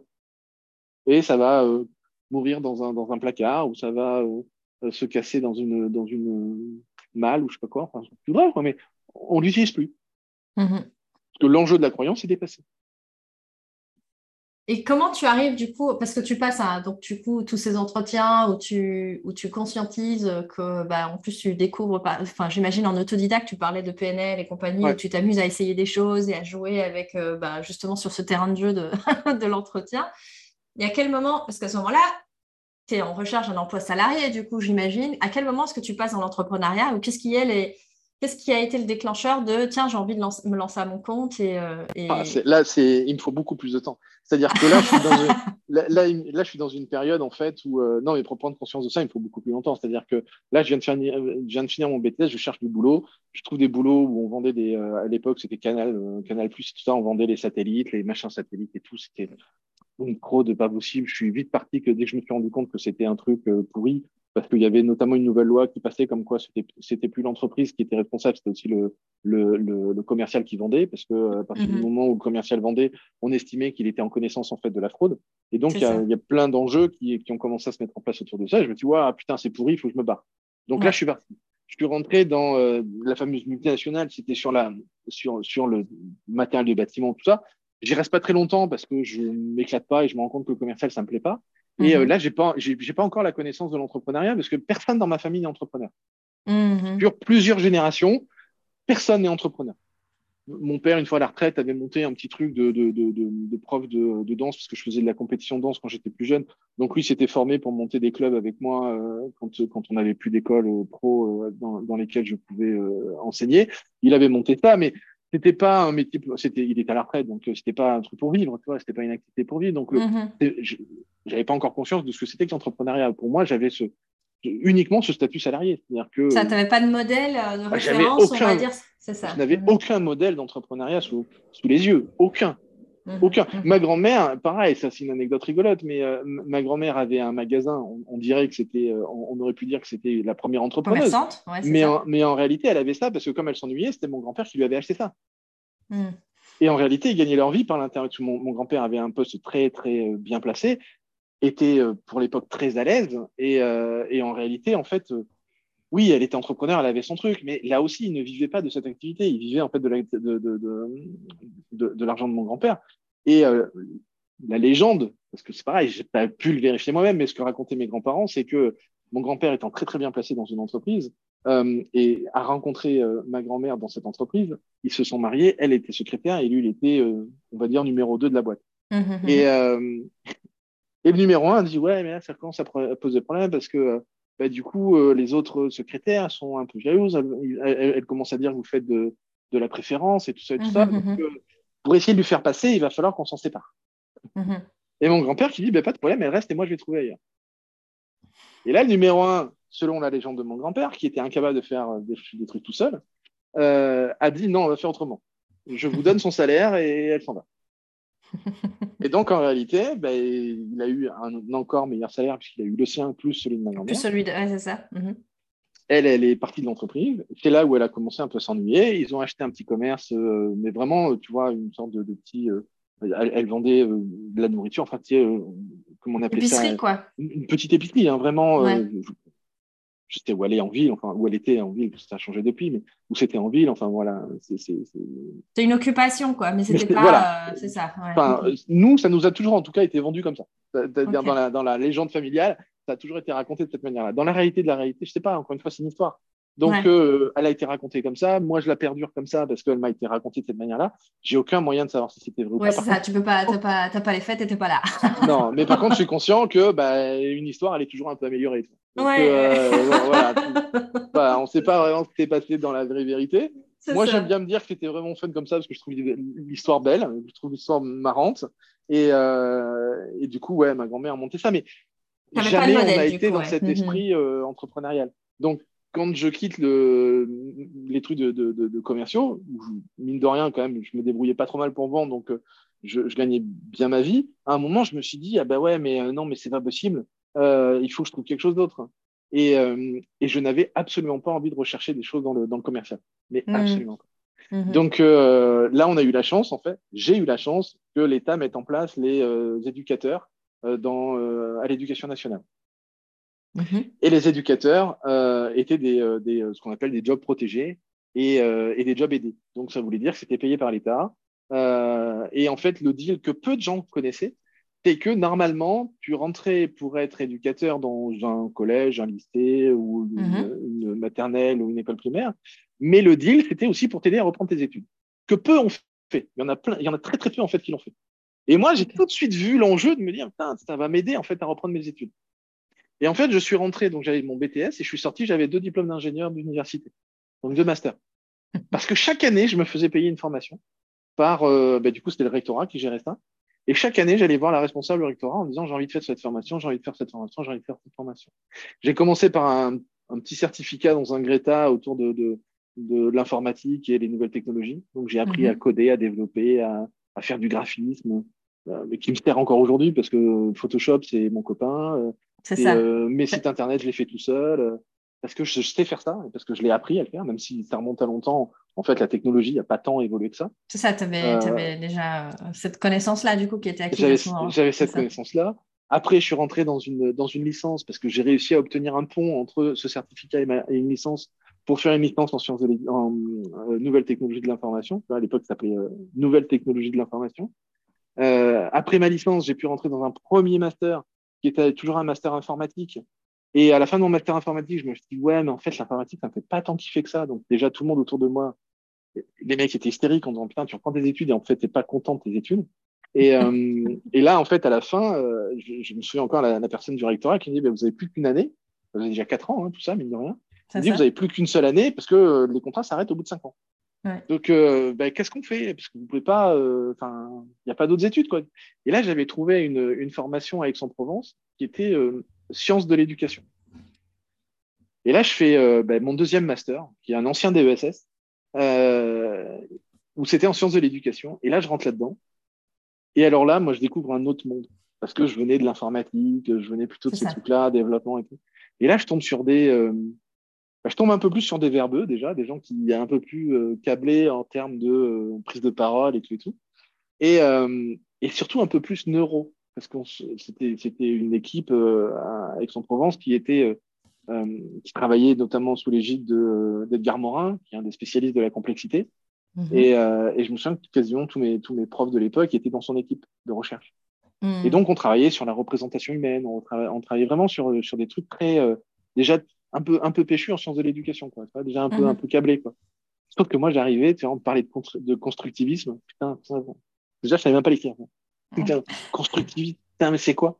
Bah, C'est un concept, machin, un truc. Je pipais rien. Et tous les autres de la classe, qui eux, bah, ils venaient de licence sciences de l'éduc, master. C'est ça, ouais. Les mecs, mm. ils me survolaient. Et moi, mais je pipe rien, quoi. Et, et j'étais en, à mi-temps, donc entre mon job d'éducateur et ce truc-là. Et donc, je passais une semaine, une semaine et demie à Aix-en-Provence. Et j'avais du bol parce que c'était payé par, euh, par l'État, par le gouvernement. Mhm. Et euh, l'autre semaine et demie, ben, je la passais dans mon job d'éducateur. Mhm, mhm, et là, je me rappelle vraiment pendant quelques semaines où je me mets la tête, mais vraiment dans les, mais comme jamais en fait, la tête dans les bouquins, à me dire il faut que je me mette à niveau parce que d'abord j'ai l'air con quand on me pose des questions parce que je sais même, je comprends même pas la question en fait.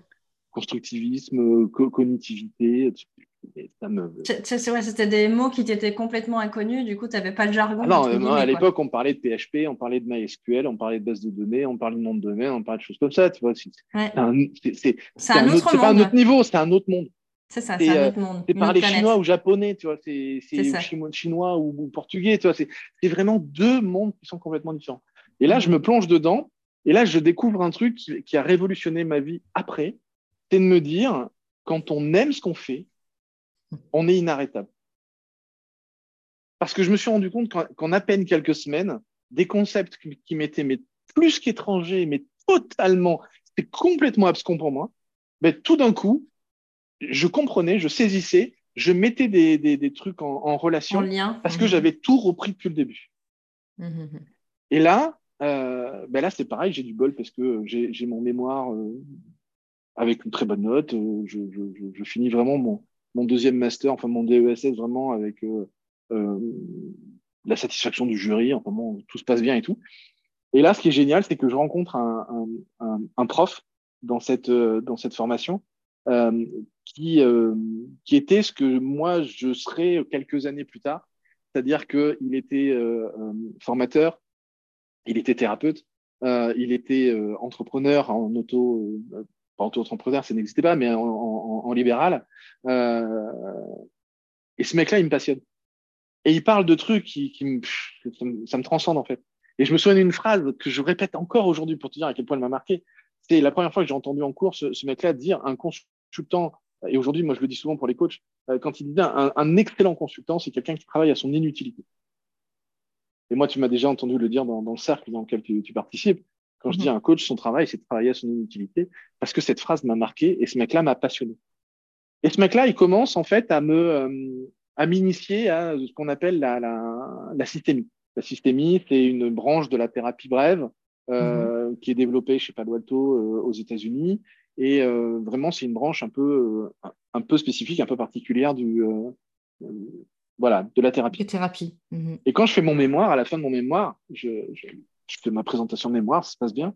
Et à un moment, à la fin, en pensant un peu l'amadouer, je me dis, et puis, euh, bon, euh, je dois vous dire que je vais me former à la systémie parce que à la suite de vos cours, j'ai kiffé ça et j'ai adoré ça. Et, et, me regarde avec euh, un regard, pas de désespoir, mais, mais un regard genre, mais t'es qu'une merde, tu vois, vraiment comme ça, en me disant, bah, si je vous ai donné envie d'en faire, si vous avez rien compris à ce que c'était. Et là, je me vexe, mais alors comme rarement, quoi.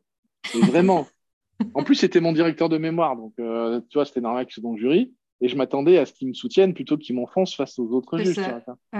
Et là, il me pourrit la vie. Je dis rien, je ravale mon bordel, je me casse. Et là, je me dis, mais jamais de ma vie, je ferai de la systémie.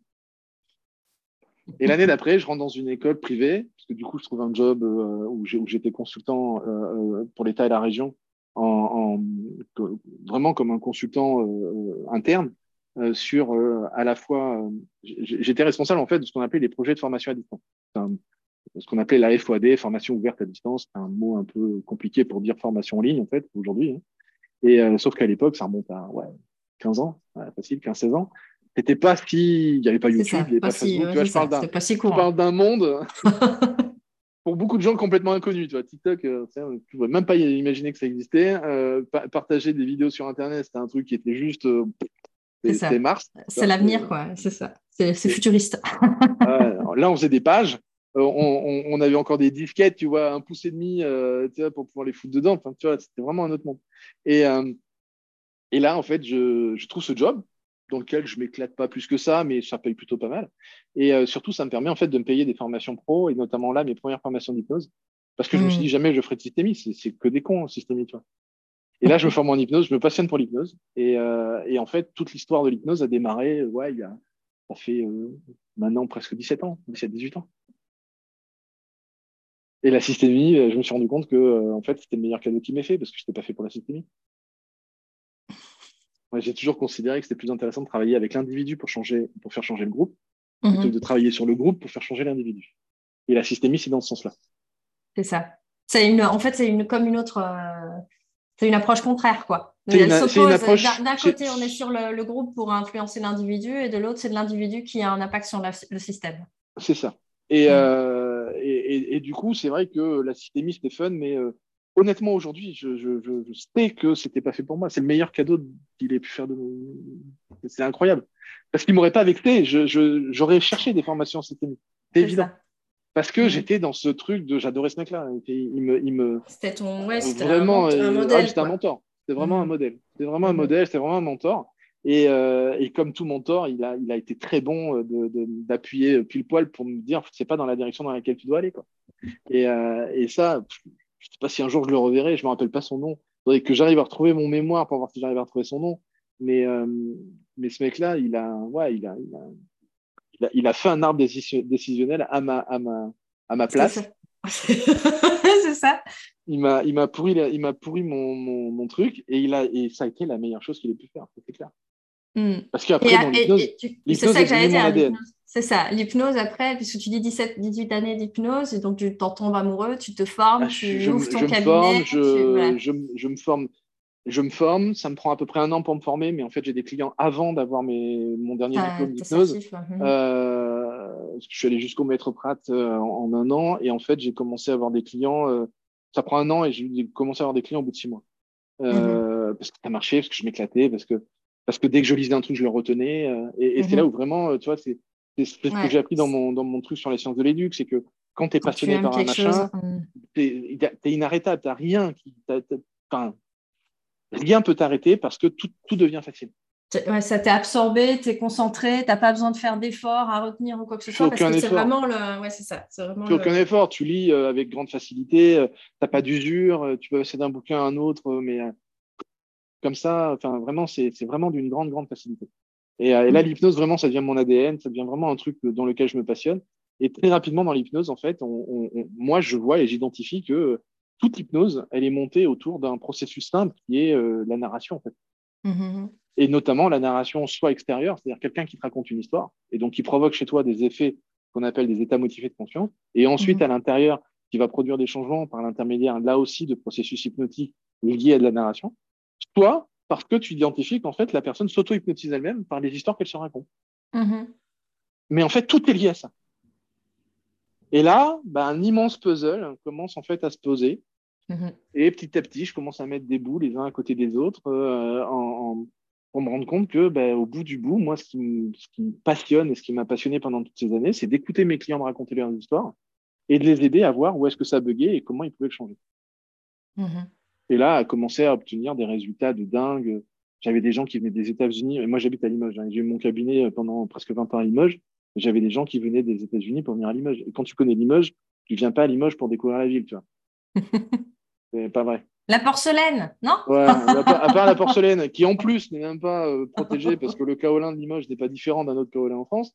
Mhm. Donc, euh, à part le savoir-faire à la limite qui existe à Limoges, mais de toute façon, qui mhm. te vend partout dans le monde, hein, parce que toute la porcelaine de Limoges est, est souvent euh, expédié partout ailleurs. Euh, c'est vrai que tu viens pas à Limoges euh, pour d'autres raisons que parce tu viens à Limoges pour, pour, aller dans le cabinet de Franck Marchex, quoi. Peut-être pas, faut pas exagérer. sinon, ça, sinon, ça, aurait été compliqué. Je suis pas sûr que j'aurais apprécié, mais, mais, mais, effectivement, à chaque fois, je, je, me faisais cette réflexion de me dire, putain, mais ils viennent de si loin pour ça. Des gens qui venaient de l'île Maurice, et parce mm. qu'ils avaient entendu parler de moi, ou parce qu'ils avaient une connaissance, ou quelqu'un de leur famille, ou, ou, ou, et à un moment, il y avait toujours ce, ce lien et même les gens qui venaient des États-Unis, parce que eux, ils ont évidemment de la famille un peu partout ailleurs, et euh, bah, des gens qui euh, soit m'avaient vu en conférence, soit m'avaient aussi consulté, et, quand ils parlaient avec eux, ils disaient euh, putain ton problème, ah ouais mais j'ai vu un tel, j'ai vu un non mais oublie, va voir tu vas le voir de ma part, tu l'appelles, tu vas voir. Et des gens qui, le, le, premier réellement, enfin là aussi c'est une anecdote marrante. le premier des États-Unis qui m'appelle, et, je me marre parce qu'en fait, le, copain qui vient de m'appeler tout à l'heure, Cédric, qui est le parrain de mes enfants, euh, qui est vraiment mon, mon, plus vieil ami parce qu'on a fait notre BTS ensemble. Euh, je croyais que c'était Cédric qui me faisait une blague, tu vois, en, en, se faisant passer pour un Américain pour prendre rendez-vous avec moi, tu vois. D'accord. Et le mec au téléphone, mais, mais je lui parlais mal, tu vois. Je, je, je, j'étais vraiment hyper, euh, hyper sceptique, tu vois. Me dire, ouais, c'est ça. Allez, ouais, c'est ça. Ouais, c'est allez, je t'ai reconnu. Et t'as le mec qui fait euh, Pardon Comment ça Je comprends pas. Et là, je ne reconnais pas une seule intonation de Cédric. Je dis Putain, non, c'est pas vrai, putain. C'est un vrai client. Et là, tu reprends ton sérieux en... oui, oui, oui. Le, plus vite possible. Et euh, oui, oui, bien sûr, oui. Alors, qu'est-ce qui vous arrive et tout et, euh, et, là, mais vraiment, c'est, je lui raconte, il était mort de rire. Il me dit non, je t'aurais pas fait un coup comme ça. Parce qu'il m'en a fait d'autres, tu vois, des blagues. Donc, c'est pour ça, à un moment, je me disais, mais ça peut être que lui, tu vois. T'as personne qui, personne qui des États-Unis peut venir voir le petit Franck là, euh, en plein milieu de son bourg de, de, Limoges. C'est la plus grande, c'est la plus petite des grandes villes. T'as personne qui peut. Ils vont aller voir des Parisiens, ou ils vont aller voir des gens euh, euh, dans des grandes villes à Marseille ou je sais pas où, n'importe où, à Lyon. Enfin, tu vois, ça. Ils peuvent pas venir voir petit Franck à, Limoges. Tu vois, c'est pas possible. Et le bouche à oreille là, à cet endroit-là, il est juste magistral du coup. Ben là, honnêtement, ça, ça, devient compliqué en termes de gestion en fait. C'est-à-dire que là, mhm le, là, je me fais, je me fais envahir. Hmm. C'est-à-dire que euh, pour prendre du temps, je suis obligé de louer mon cabinet. Euh, c'est-à-dire que je m'oblige à louer le jeudi et le vendredi pour ne pas prendre de clients. Le jeudi et samedi pour ne pas prendre de clients. Parce que j'étais incapable de dire non aux gens. Et donc, pour leur dire non, j'étais obligé de leur dire qu'en fait, je ne pouvais pas les recevoir parce que le cabinet était, pris. Donc, hmm. j'étais obligé de louer mon, jeudi. Je me souviens, une dame qui faisait du, euh, du shiatsu et, et, elle avait loué mon cabinet. Ça a duré 2-3 ans. Et, et, parce que j'étais incapable de dire non aux gens. Surtout quand ils me disaient c'était pour un enfant ou tu vois des choses comme ça. C'était vraiment très très compliqué de, mmh, mmh, de mmh. refuser euh, de refuser euh, d'accorder mon aide. C'était vraiment très compliqué. Et, euh, et, à un moment, bah, après, je me fais un peu bouffer par par les clients parce que je voyais, bah, en fait, dans une année, je faisais 600, 650 séances à peu près. ça représentait Ouais, peut-être 5 6 consultations par jour du lundi au vendredi quand je, quand je louais pas le cabinet. Des fois, j'ouvrais le samedi matin quand j'avais vraiment trop de choses pleines. Et comme je voulais pas mettre des gens à plus de trois semaines, euh, parce que euh, soit les gens sont désengagés, soit euh, ils sont démotivés, soit ils vont trouver quelqu'un d'autre, etc. Euh, bah, du coup, c'est vrai, souvent, quand j'avais plus de créneau, ben, je, mm-hmm. je, je, me surremplissais. Quoi. Mm. Et, et puis à un moment, ben, là, je, je vais pas dire je pète un câble, mais je m'ennuie en fait. C'est-à-dire que, pareil, c'est pas très humble de dire ça, mais ça marchait trop bien. C'est-à-dire que tu, reçois un client, tu comprends son problème, tu le règles en quelques séances. Les mecs qui te disent que ça fait déjà 3-4 ans qu'ils sont en analyse ou qu'ils sont euh, suivis par un psy ou quoi que ce soit, et puis la personne, elle fait trois séances chez toi, elle s'est dégagée, elle parle de toi partout. Mm-hmm. Forcément, tu prends un peu la grosse tête. Tu as un moment, tu te dis, ça y est, j'ai réussi, quoi. C'est ça. Mm. Sauf que euh, il y avait quelque chose qui restait vide. Je m'éclatais pas tant que ça. J'avais des super résultats avec les clients, mm. mais je m'amusais plus. Et moi, j'avais une grande, grande, j'ai un grand, grand besoin de nouveautés euh, régulièrement. Et euh, là, à un moment, à force d'avoir tout entendu, et puis il y a eu un enjeu majeur, c'est que j'ai eu mon premier enfant, donc la petite, et, et, là, je pouvais plus entendre les, les, les, les histoires d'inceste, les histoires d'abus les mhm. histoires de je suis enfant, euh, je suis allé à l'église, euh, je suis enfant, euh, je suis allé au sport, j'ai mhm. fait de la gymnastique, mon entraîneur m'a fait ceci, machin, truc et tout ça. Là, je ne pouvais plus. À ce moment-là, ouais, ça. Mhm. Je pense que j'étais déjà dans un état de fatigue émotionnelle ou intellectuelle, parce que bah, l'arrivée d'un enfant, c'est toujours un peu, un peu sportif. Ça. Et, et, effectivement, là, j'étais ce qu'on ne fait pas habituellement, c'est-à-dire la projection. Bah, Là, en fait, je ne pouvais plus m'en empêcher. C'est ça. Mhm. Dès que j'entendais une histoire comme ça, j'étais en train de me dire putain, mais ça pourrait lui arriver. Quoi. Ça a été mhm. tellement loin qu'en fait, dans les deux, deux, trois premières années de, de, la petite, on ne l'a laissé à personne. À part sa, à part sa grand-mère euh, maternelle, parce qu'elle euh, elle venait à la maison très souvent, parce qu'elle elle avait un, un métier avec, euh, avec ma compagne où elle travaillait ensemble, donc elle venait à la maison, parce qu'elle avait le bureau à la maison. donc elle la voyait tout le temps, et donc moi je la voyais agir. Donc j'étais très tranquille. Mais euh, n'importe qui d'autre, c'était pas possible. C'est ça. Mm. C'était impossible. J'étais, euh, j'étais complètement parano, en mode euh, si j'allais laisser à quelqu'un, mais il va se passer un truc. de toute façon, c'est pas des inconnus, c'est dans la famille. Mm-hmm. tu commences à observer. Plus, ouais, c'est ça. Et puis que ta spécialité, c'est quand même le non-verbal et donc la détection des mensonges. et que tu commences à voir que machin, il t'a dit oui, je vais la garder, mais en fait, machin, tu dis ouais, attends, il y a un truc bizarre et tout. Et tu commences mhm. en fait à psychoter surtout. Mhm. Donc, à un moment, ouais, là, ça a été compliqué. Donc, il y a une année où j'ai vraiment, de manière vraiment drastique, réduit mon activité. Mhm. Euh, euh, vraiment fort parce que c'était plus possible en fait. Euh, C'est ça. Moi, je disais à ma femme, il faut que j'arrête parce que là, j'en peux plus. Je peux plus les entendre me raconter tout ça. Quoi. C'était vraiment très, très compliqué. Et, et là, en fait, j'ai commencé à développer des, des formations plus sur Internet. Alors, j'en faisais déjà, mais de manière moins, moins régulière. Mais là, en fait, j'ai commencé à passer sur Internet. C'est là où j'ai commencé. Euh... la petite, elle est née en 2015. J'ai lancé mes premières formations euh, fin 2015, début 2016. Quoi. C'était vraiment euh, quasi immédiat. C'est ça.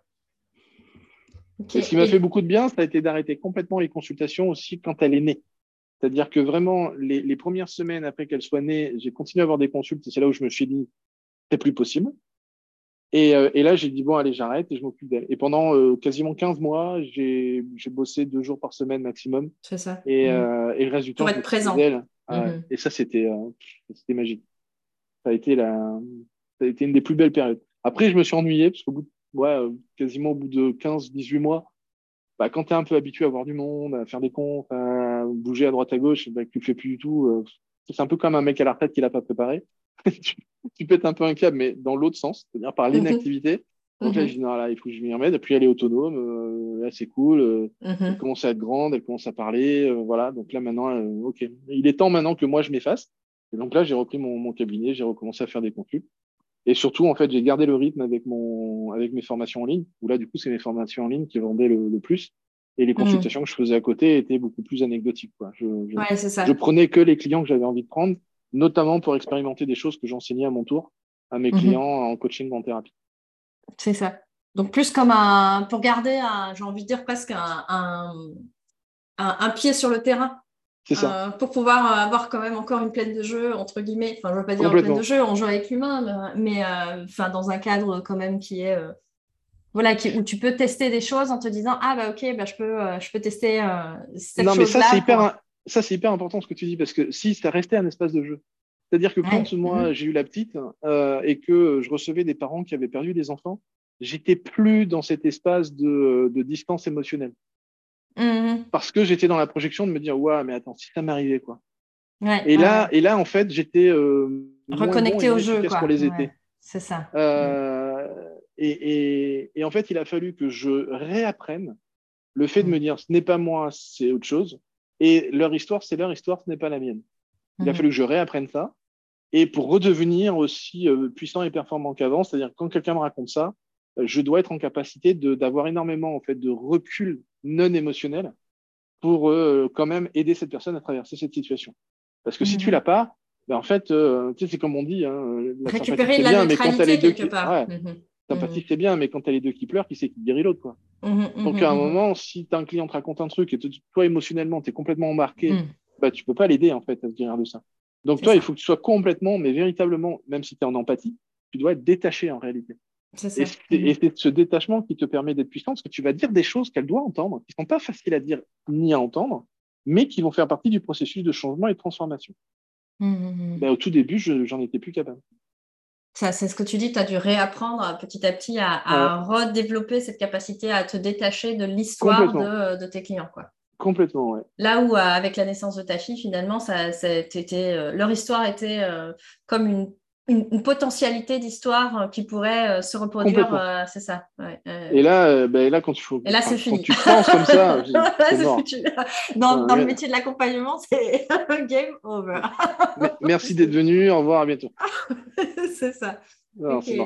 Et donc aujourd'hui, là, ce qui te passionne, euh, bah, justement, c'est de pouvoir euh, expérimenter, découvrir des modèles, euh, transmettre justement cette, cette approche. Qu'est-ce qui qu'est-ce qui t'anime là aujourd'hui particulièrement? Là aujourd'hui, là aujourd'hui, ce qui m'anime, c'est de, de, Là, j'ai fait une rencontre, une belle rencontre il y a quelques, il y a quelques mois maintenant. Vincent, que tu reçois normalement demain, si je, me souviens bien ce que tu m'as dit. Vincent, euh, c'est une belle rencontre parce qu'il est, il est venu vers moi comme client, en fait. Il était en mhm. demande euh, parce qu'il s'ennuyait. Euh, pareil, ça fait, ça fait 10-12 ans maintenant qu'il pratique son activité de coach avec des milliers et des milliers d'heures de, de, de consultation mhm. derrière lui. Donc, vraiment un, expert dans son domaine. Mhm. Et, et, il vient vers moi parce qu'il s'ennuie. Donc, je me retrouve un peu en lui dans, à l'époque où moi, je m'ennuyais dans mon, dans, mon, dans mon taf, en fait. Et, et, surtout, je détecte immédiatement beaucoup, beaucoup de potentiel de choses que moi, je ne sais pas faire. Il est très analytique, très structuré et en même temps inventif.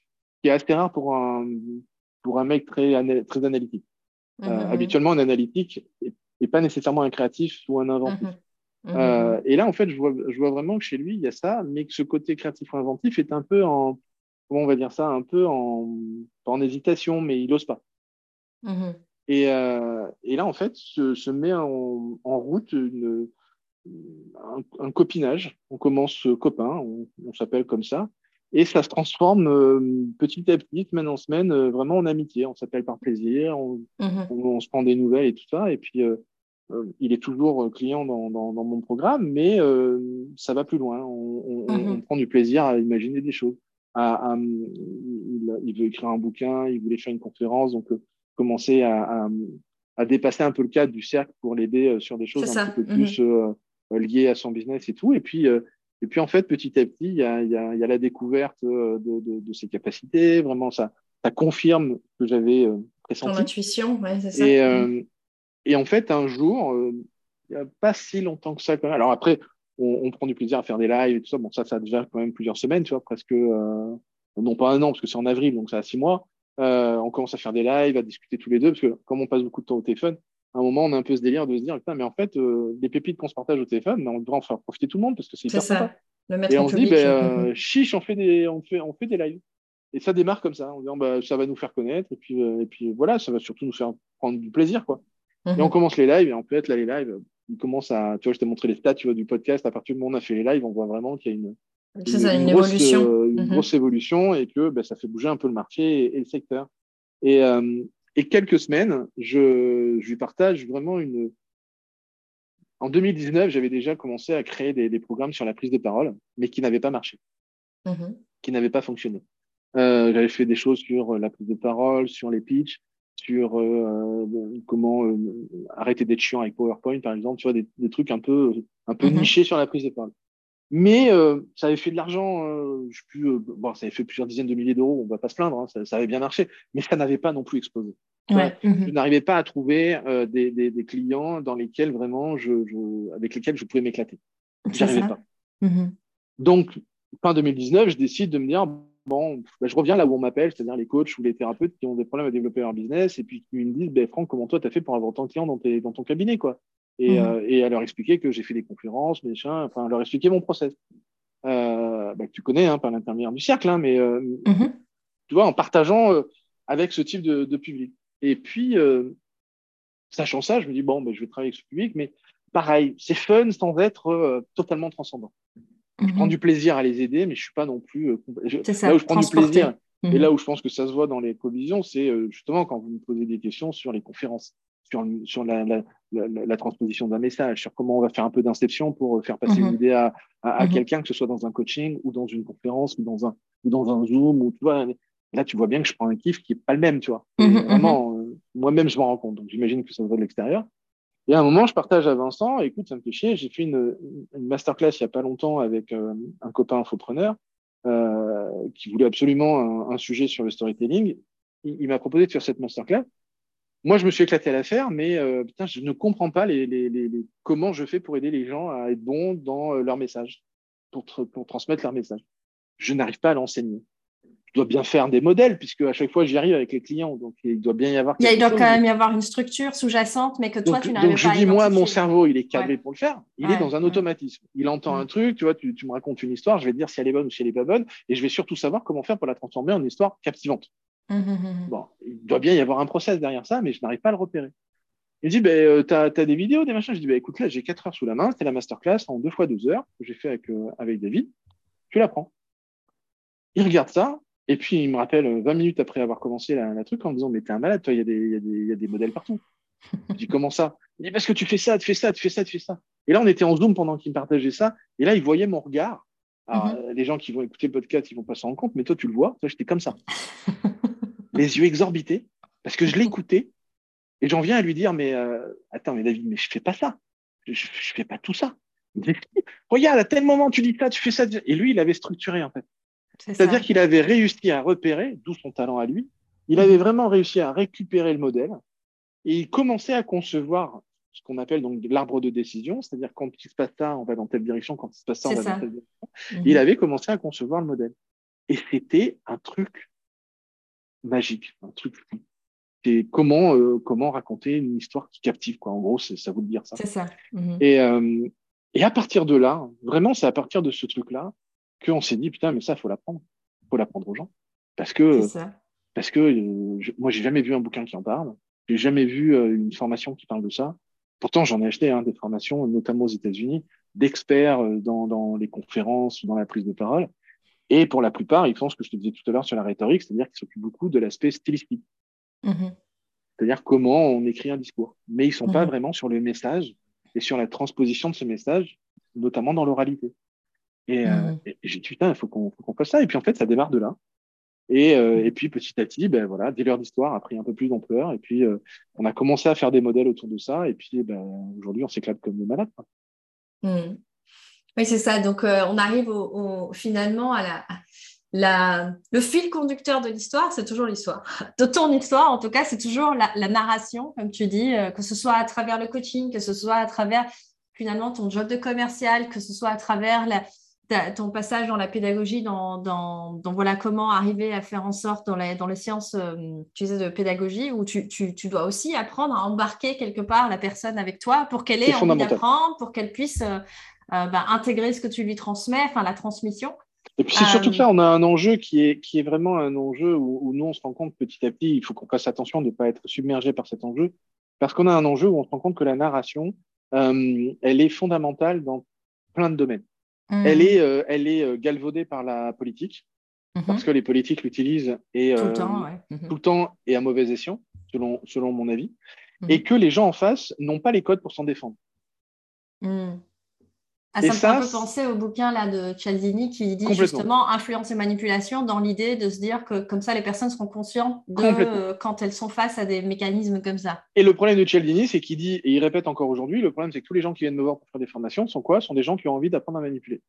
Mmh mmh et, c'est un problème. Après, évidemment, je leur vends, parce que forcément, il y a beaucoup d'argent quand même derrière hein, jeu. Hein, donc, euh, il n'est pas, il pas, pas, ni pire que les autres, ni meilleur que les autres. Il est juste. Euh, voilà, il a conçu un modèle et puis aujourd'hui, il diffuse ce modèle-là, même si effectivement, son ambition tout le temps, c'est de dire j'ai aussi envie que les gens soient un peu plus, euh, euh, euh formés, informés sur, sur comment effectivement ils se font berner. Quoi.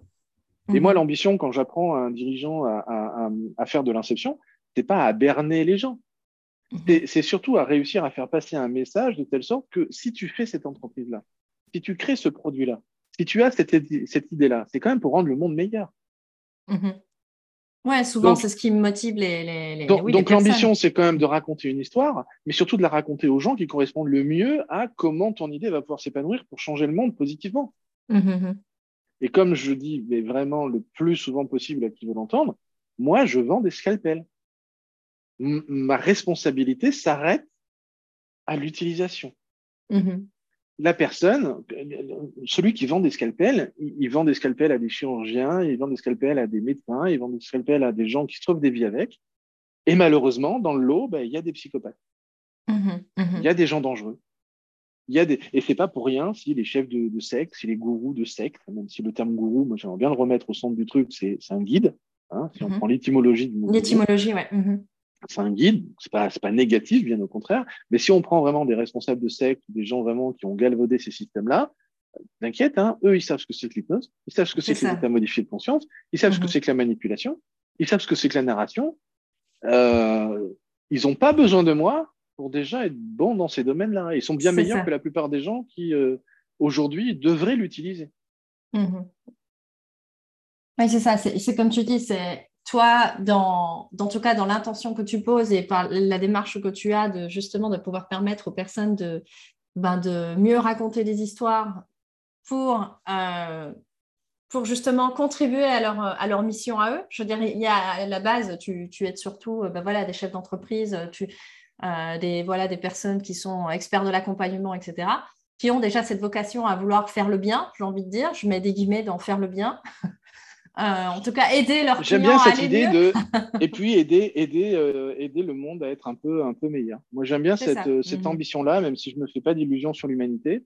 Mhm. j'aime bien quand même les gens qui disent Ouais, j'ai envie de rendre le monde un peu meilleur. Après, effectivement, si, au passage. Mhm au passage, moi-même, je peux rendre ma vie au quotidien meilleure parce que je gagne mieux ma vie ou parce que euh, bah, c'est la, la cerise sur le gâteau. gagnant ouais, c'est ça. Mm, c'est la cerise sur le gâteau. Mais, euh, mais ce serait tout aussi efficace euh, si on voulait le faire à des fins, entre guillemets, humanitaires ou quoi que ce soit. Parce que, parce que d'ailleurs, en as plein qui savent déjà le faire. Mm-hmm. Quand on voit aujourd'hui un certain nombre d'ONG qui savent très bien utiliser la narration pour euh, apprendre à des gens qui ne sont pas du tout réfugiés. Ah non, moi je vais encore plus loin. C'est pour apprendre à des gens qui ne sont pas du tout réfugiés, mais qui, sont, euh, euh, qui ont quand même envie d'aller dans, dans, tel ou tel pays parce qu'ils savent mm. qu'ils peuvent avoir une meilleure vie. Ils savent très bien qu'en leur faisant raconter la bonne histoire, ils auront beaucoup plus de facilité à rester dans le pays ou à obtenir les papiers dont ils ont besoin. Il ne faut mm. pas être dupe, ça existe. Mm-hmm, c'est vrai. C'est pas. Euh, et encore une fois, moi, je ne m'intéresse pas à la forme, je m'intéresse au fond. Donc, mhm. euh, euh, ça existe. Ils utilisent la narration, ils utilisent les structures de narrative en leur expliquant, ben, si tu dis ça, ça passera mieux que si tu dis autre chose. C'est ça. effectivement, ce sont des enjeux vraiment, je trouve, majeurs dans le fait de, d'obtenir plus facilement ce qu'on veut. Hmm. C'est un scalpel. Une bonne histoire, c'est un scalpel à toi de voir comment tu veux l'utiliser. C'est ça. Et, c'est pas euh, parce que le scalpel peut être dangereux qu'il faut arrêter d'en vendre. Exact. Oui, enfin, comme tu dis, tu as ta responsabilité, là, enfin, la tienne ou celle de toute personne qui, euh, qui, quelque part, propose des outils, parce que c'est ça, le scalpel, c'est un outil. Bah, L'outil, euh, tu peux faire un, tu peux faire euh, le bien avec ou tu peux faire. Enfin voilà, c'est une fourchette, c'est une fourchette, ça peut te servir à manger, mais ça ah. peut te servir à crever l'œil de quelqu'un. on est sur, le même, euh, sur la même dynamique, quoi, finalement. Non, mais euh, tout peut devenir. Tout peut c'est ça, tout peut être dévié, on va dire ça comme ça. Donc c'est ça, c'est quelle est l'intention de la personne qui. qui il y a un truc que je raconte, je raconte souvent ça aux débutants. Moi, je fais beaucoup de. de depuis que je suis plutôt jeune, enfin, on va dire vieil adolescent, juste avant euh, c'est-à-dire à partir de 15-16 ans. Euh, j'ai commencé à faire du tir euh, sportif et du tir à balles réelles. Mhm. passionné par, par les armes, ça, a toujours été une, une passion, j'ai toujours aimé les, les, films d'action et tout ça. Et, et donc, j'aime aussi la, la, la, notion un peu de précision, j'aime bien le, tir à longue distance, j'aime bien des choses comme ça. Et quand je parle avec un débutant, c'est vrai que l'objet arme, dans l'inconscient collectif, c'est un truc un peu flippant. Mhm. Et donc, une arme que tu poses sur la table, tu peux être sûr que 95% des gens sont flippés. Et moi, je leur explique toujours de leur dire une arme sans munition, c'est un marteau. Tu peux faire ce que tu veux avec cette arme. S'il n'y a pas de munition à l'intérieur, le pire que tu puisses faire, c'est enfoncer des clous ou casser la tête à quelqu'un, hein, mais exactement comme un marteau. Mhm. Mais c'est la même chose en fait qu'un marteau. Cette arme-là euh, euh, se diffère, se différencie d'un marteau quand tu lui mets une cartouche à l'intérieur. C'est ça. Mhm. Tu comprends? Et mhm. ensuite de comment tu vas l'utiliser. Mais si tu mets un clou scotché ou collé sur le bout de ton marteau, je veux dire que tu vas avoir un effet bœuf aussi. Hein. C'est vrai. Oui, c'est ça. Tu, tu, c'est en fonction de ce que tu vas ajouter finalement que, que tu vas quand tu vas détourner l'utilisation première. donc, euh, bah, même si l'utilisation première d'un pistolet, en l'occurrence, ça va être de tirer une balle, hein, on est bien d'accord, c'est son objectif premier. Mais sans cette balle-là, c'est un marteau. Hein. C'est ça, c'est un objet. Tu as, une, crosse en bois ou en métal ou ce que tu voudras. Euh, euh ça marche. Mais, c'est un marteau. C'est un marteau. Ça marche. Donc, c'est vrai que c'est toujours la notion de position que tu vas, que tu vas mhm. décider de prendre. Euh, bah, c'est pareil avec la narration. Soit, soit tu décides de que la narration, c'est un truc de vieux. C'est, euh, on faisait un live cet après-midi euh, sur, le, sur euh, la rhétorique. Ah, on me dit, ouais, c'est les toges, tu vois, c'est le truc antique et tout ça. Ouais, parce que dans l'esprit collectif des gens, tu vois, la rhétorique, c'est un truc des, des, des, vieux philosophes avec des toges de travers qui étaient en train de parler au milieu d'une foule, tu vois. Non, parce que la rhétorique, c'est au quotidien, en fait. Et si tu ne mhm. sais pas l'utiliser, t'inquiète pas, il y en a qui vont savoir l'utiliser, mais ça dépend à toi. Mmh. Et euh, pour les personnes qui ont écouté cet épisode jusque-là, euh, toi qui, qui, a, qui a à cœur justement de pouvoir, euh, j'ai l'impression, transmettre, contribuer à, à, rendre le monde un petit peu meilleur, comme tu dis, ce serait quoi les, ouais, les apprentissages de, sagesse que tu as vraiment envie euh, pour, euh, pour conclure cet épisode, que tu aurais vraiment envie de, tu vois, qu'ils retiennent de notre échange ou, ou, Qu'est-ce que tu as le plus retenu? Moi, hmm, moi, ce que j'ai retenu, c'est vraiment cette idée de, de, de, mise en perspective de, de, l'histoire. Bah, qu'on se raconte et qu'on est euh, très bon à se raconter des histoires, ça c'est une évidence. puis bah, voilà, le, jeu aussi, c'est d'arriver à, en tout cas dans une posture d'accompagnement ou même par rapport à soi-même, de prendre ça comme un jeu. De, et, si je changeais la narration interne que j'ai, bah, ça changerait quoi? Euh, Et c'est la deuxième chose que je retiens, c'est la notion de magie qui moi aussi m'a beaucoup parlé, cette notion de, bah, ok, bah, si je change l'histoire, enfin, moi j'adorais les contes, euh, la mythologie et tout ça euh, étant petite, donc ça me parle aussi cette notion de, ok, selon comment on raconte l'histoire, ça change complètement l'émotionnel, le psychologique. Le... Toi, tu peux décider, euh, moi j'aime bien utiliser cette image-là, mais de, soit tu décides d'être Steven Spielberg, soit tu décides d'être Stephen King, tu vois.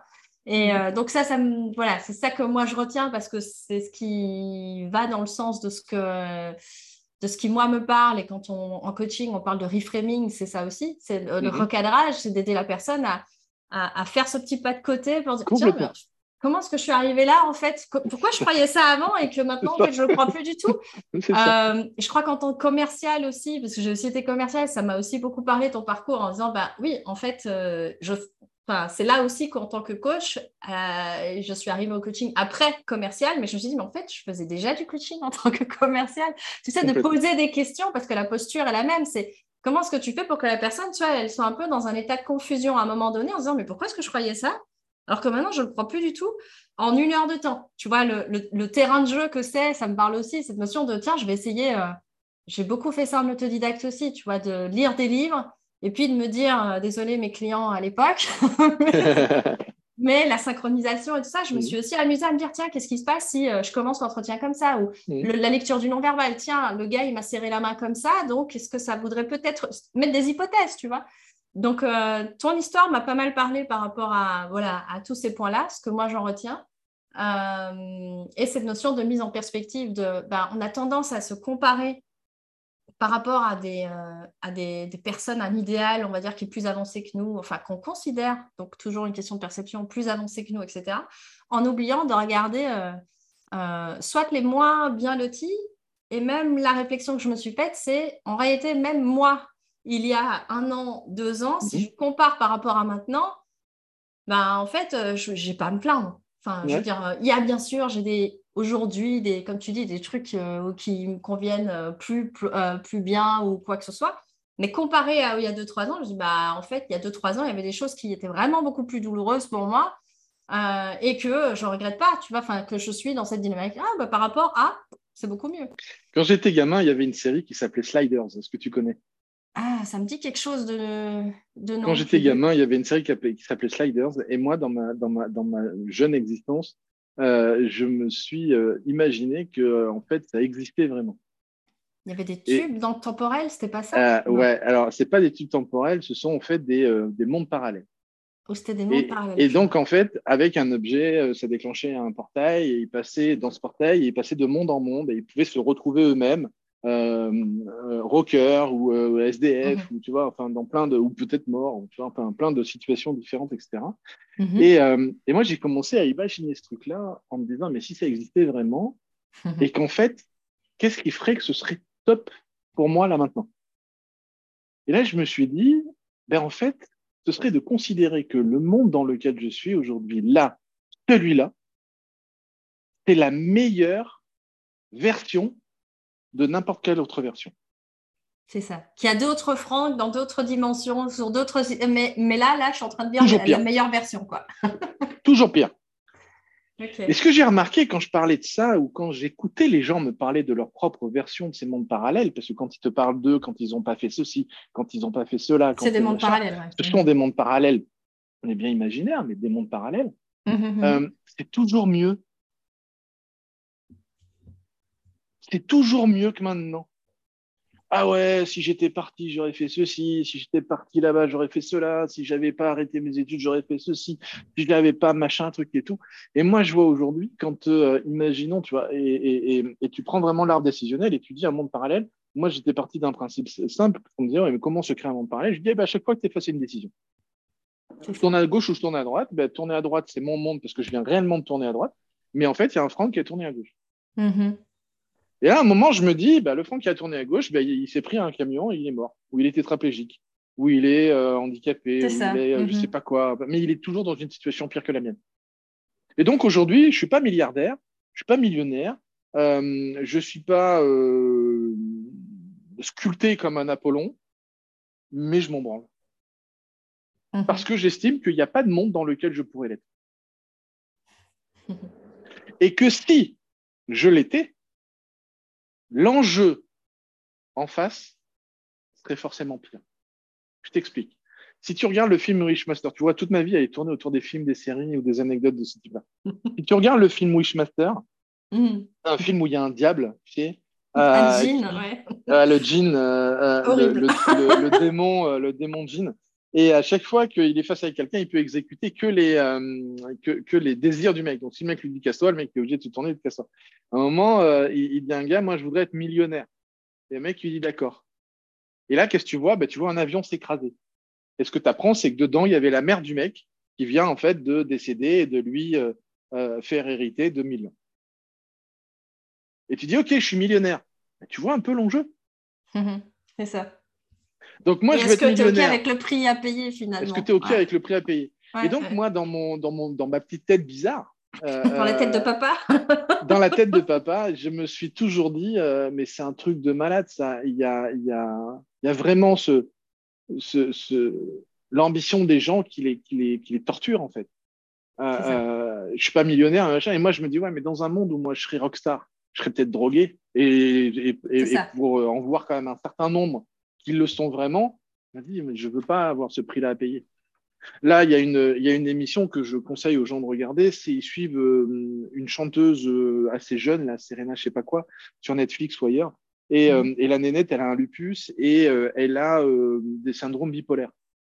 Et on voit quasiment pendant la totalité de son, de, de son reportage qu'elle est en dépression quasiment constante. Ça. Et qu'elle a des moments de grande euphorie parce qu'il y a des milliers de personnes devant elle. Et puis qu'en fait, elle rentre dans son hôtel et que là, en fait, elle est toute seule. C'est ça. Et la mm. seule personne qui est là, c'est le mec avec la caméra qui est en train de filmer le, le reportage, qui est, de ce que j'ai compris, même pas un ami, c'est une connaissance. Et qu'en réalité, là, elle est en train de partager qu'elle se sent seule, qu'elle a vraiment personne là, en gros, à appeler à n'importe quelle heure et tout. Mais moi, des gens que je peux appeler à n'importe quelle heure parce que j'ai envie de papoter, j'en ai. J'en ai pas mhm. plein, mais j'en ai. Et j'en ai suffisamment, en fait, pour pas en manquer. Mhm. Et à un moment, quand tu visualises en te disant, ouais, je pourrais être au cœur, je pourrais être ceci, je pourrais avoir de la réussite, je pourrais avoir cela, ouais, tu ferais quoi le prix à payer? Mhm. Après, tu en as, hein, j'en rencontre des gens qui sont millionnaires, machin, truc, etc., et puis ils sont très bien dans leur vie malheureusement, j'en rencontre aussi énormément qui, euh, euh, moi, je me souviens d'un client, tu sais, c'était quoi son objectif? Son objectif, c'était que je l'aide à, prendre un samedi après-midi pour aller faire les courses avec sa femme. Ça faisait trois ans qu'il n'avait pas fait les courses avec sa femme. Mm-hmm. Le mec était, millionnaire, il avait une grosse boîte, grosse réussite, euh, mais en fait, il partait facilement à 6 heures du matin, il revenait à 22h30. le dimanche, il passait plus ou moins à checker les mails qu'il n'avait pas fait ou à organiser la semaine qui allait arriver. Euh, quand il n'était pas dans un avion euh, à passer euh, d'un truc à un autre, tu vois. Et, et, en fait, le mec, il vient de voir en me disant, il faut que vous m'aidiez à... mon premier objectif, c'est de prendre un samedi après-midi pour aller faire les courses avec ma femme. Et tu as plein de gens qui auraient dit, mais c'est pas un objectif, ça. Et quand tu vois la vie du mec, en fait, si, si, c'est un, un objectif parce que ça fait trois ans qu'il l'a pas fait. Et en plus, il est malheureux de ça. Mm-hmm. Donc le mec te dit que euh, ben, effectivement il a une femme de ménage, il a une piscine intérieure, il a des trucs. Le problème matériel n'existe pas. C'est ça. Mm-hmm. Mais dans sa vie euh, émotionnellement, c'est le, le why, c'est le bazar, c'est tout ce que tu voudras. Quoi. Mm-hmm. Donc peut-être que là, je, je me limite. Je, moi, je pourrais entendre ça à la limite de quelqu'un qui me dit Ouais, mais Franck, tu te limites, tu n'as pas d'ambition, tu n'as pas ceci, tu pas cela. Non. Euh, c'est plutôt que je me pose la question de euh, qu'est-ce que je veux et qu'est-ce que je suis prêt à mettre en, en face, en fait? Qu'est-ce que je suis prêt à payer pour obtenir ça? Et il y a bien souvent bah, des choses que j'ai pas envie de payer. Quoi. Mm-hmm. Quand, quand j'ai décidé d'arrêter de consulter pour m'occuper de ma fille, bah. J'étais honnête avec moi-même de me dire, bah, je vais peut-être mm. gagner moins d'argent, mais par contre, ces 15 mois ont été parmi les meilleurs. C'est pas les seuls meilleurs 15 mois que j'ai passés, hein, mais ça a été parmi les meilleurs que j'ai passés. Mm-hmm, et mm-hmm. qui ont fait qu'aujourd'hui, la relation que je peux avoir avec elle, elle est euh, exceptionnelle. Comme euh, je t'ai pas raconté, j'ai fait, fait une dépression à la naissance de mon second parce qu'il n'était pas attendu. Euh, en, en, tant que père, je l'ai vraiment très mal vécu. Et puis je me suis rendu compte, pareil, en le partageant et en en parlant, que c'est pas si exceptionnel que ça. C'est même plutôt commun, chez, et d'ailleurs chez les papas. Euh, j'ai pas pu profiter vraiment de, de, la première année du petit. Je pourrais là me flageller pendant des heures, me dire ouais c'est nul, c'est pourri, et puis tu as fait vivre ceci, et puis c'était compliqué, et puis même ta femme, elle a dû se débrouiller seule pendant ce temps-là parce que tu étais ailleurs. D'ailleurs, il n'y avait pas d'ailleurs, j'étais juste pas là, mm-hmm. euh, vraiment au 36e dessous. Et euh, tu peux te flageller pendant des heures en disant t'as raté tout ça. Ou alors te dire ok comment maintenant ça change? Comment maintenant en fait je, je renouvelle pas ça et comment en fait maintenant je profite vraiment? Et aujourd'hui, quand on voit mon, fils avec moi, je, défie quiconque de pouvoir me dire qu'il a pu ça quand il était plus jeune. À quel niveau ça l'a marqué? J'en sais rien. Peut-être que ça l'a marqué. Après, c'est aussi ça, le, mhm. le, fait de savoir que ça, ça lui appartient aussi. C'est sa vie et que si ça se trouve, pour faire ce qu'il va avoir à faire dans sa vie, mhm. bah, c'était peut-être quelque chose qu'il devait vivre. Mhm. Mais à nouveau, on en revient à quelle est l'histoire. Moi, il y a vraiment ce truc de est-ce que cette histoire me sert ou me dessert?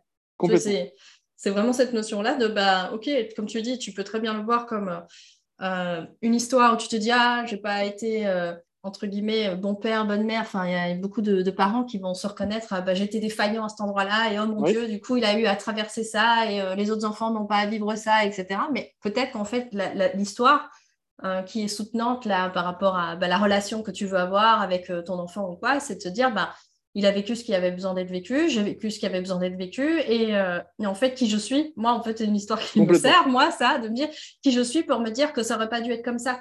Parce que j'en sais mais tellement rien, en fait. Bah c'est peut-être exactement ce qu'il fallait. et puis c'est surtout que tout le temps, tout le temps et l'énergie que je dépense à me poser ce type de questions, c'est mhm. du temps et l'énergie que je ne passe pas à changer les choses immédiatement pour en profiter avec lui. Mhm. moi, je parle de mon cas précis. Mhm, Donc, ce, ce, genre de questions, moi, je, je, je, je ne l'ai pas éludé, bien au contraire, je l'ai traité. C'est ça. Mhm. Je l'ai traité et j'y ai répondu avec mon histoire. Mhm. Donc, c'est une histoire que j'ai, on pourrait dire inventée, si on veut le prendre au sens péjoratif du terme. Oui, je l'ai inventée, mais je l'ai posée. Et c'est devenu notre histoire. Et si demain il m'interroge, parce que c'est pas quelque chose dont je me cache, la preuve, le podcast existe. Il y a des chances qu'avec les technologies qu'on a actuellement, il dure longtemps. Euh, euh, il y aura, il y a d'autres vidéos dans lesquelles je partage. Et si un jour il me dit, mais attends, papa, et ma naissance alors? Et je dirais, mhm. voilà ce qui s'est passé. Et je n'en aurais pas honte. Je, mhm. je, je n'en serais pas en défense. Je serais en mhm. train de dire, voilà pourquoi ça s'est produit. Puisque ça n'a rien à voir avec toi en réalité. Et le problème, c'est l'enjeu de tu me le caches parce que ça a à voir avec moi. Non, je le dis, je l'assume parce que ça n'a rien à voir avec toi. Ça n'a à voir qu'avec moi. C'est ça. Et si ça, c'est pas quelque chose que moi j'assume et que euh, j'ambitionne de pouvoir, euh, euh, je vais pas dire en être fier, mais au moins l'assumer, évidemment que c'est quelque chose qui va porter, mais dix fois plus euh, lourdement que si au contraire, je l'assume en disant c'est mon histoire, c'est pas la tienne. Toi, tu l'as vécu, j'en suis désolé et navré, maintenant je ne peux pas changer les choses. Donc tu l'as vécu, tu l'as subi, tu as peut-être des reliquats de ceci ou de cela. Maintenant, c'est à toi de faire en sorte d'en faire quelque chose de bien. Oui, et même, comme tu disais, il y a les faits et puis il y a l'histoire, parce qu'il y a l'histoire que toi, ta version à toi, de ta perception à toi, et puis après, il y a l'histoire que lui, bah, peut-être plus tard, il va se dire, en fait, euh, non, c'était euh, cette histoire, c'était une belle histoire, tu vois ce que je veux dire? Il se racontera peut-être. une... C'est ça qui est fascinant, c'est que finalement, euh, on en revient Et peut-être qu'un jour, il dira, aujourd'hui, j'ai appris à m'aimer alors que mon père ne me voulait pas. C'est ça. et il le, il le raccourcira de cette manière-là, alors que c'est plus complexe que ça mais peut-être que lui, quand il le racontera, il le dira de cette manière-là parce que ça construira son histoire. Mm-hmm. Et que du coup, il dira, malgré ça, on a aujourd'hui, et je, le souhaite, on a une complicité de dingue, de machin, de trucs et tout ça, et que cette histoire, si ça se trouve, ça aidera quoi? Des gens qui, eux, ont des problèmes avec leurs propres parents et qui diront, mais même, en fait, je peux quand même avoir, ça. même malgré ça, je peux quand même avoir une bonne relation. Mm-hmm. Si ça se trouve, en fait, j'en sais rien de ce que sais rien. le futur. c'est ça. Mais, moi, euh, l'histoire que je me dis, c'est si ça se trouve ça, mhm. lui servira un jour, peut-être pour construire sa propre histoire, euh, sa propre légende, ce qu'on appelle la légende personnelle. Euh, ça, mhm. l'aidera à construire cette légende et il se construira avec ça. Mais en tout cas, il s'y construira parce qu'il saura que j'en ai pas honte, que mhm. ce que c'est pas quelque chose qu'il porte encore aujourd'hui. en tout cas, c'est pas quelque chose dans la relation qui existe. Donc, il pourra en faire un, un atout. Mais encore une fois, ce sera son job.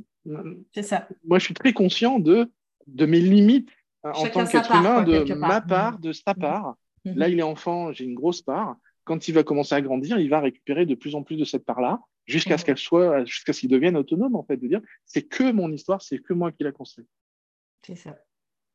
Eh ben, écoute, Franck, merci beaucoup pour, euh, pour euh, toutes ces histoires, du coup, qui nous ont permis comme ça d'avoir euh, des bouts de ton histoire et de, de, ce qui fait que tu, voilà, que tu, que tu es aujourd'hui vraiment dealer d'histoire, comme tu dis. Ça. et voyons voir ce que demain l'histoire racontera encore, mais en tout cas. En, espérant, en espérant que le podcast n'aura pas été une overdose d'histoire. ça va le faire. en tout cas, euh, moi, j'ai vraiment pris plaisir à bah, écouter toutes ces histoires et puis toutes les réflexions autour, euh, comme tu disais, de, bah, voilà, de la mise en perspective. tu as partagé plein, plein de choses. Euh, moi, l'histoire que je me raconte, c'est que les personnes, les auditeurs du podcast, ben, eux-mêmes feront leur, leur propre sélection, on va dire, en fonction de là où ils en sont. Donc, euh, merci en tout cas de t'être prêté au jeu euh, de mes questions, de t'être euh, raconté au micro du podcast. Et, je te dis bah, à très bientôt parce qu'on va sûrement se revoir très, très bientôt. Eh ben, avec grand plaisir. je te fais un gros bisou. Ouais, merci. Ciao. À bientôt. Ciao.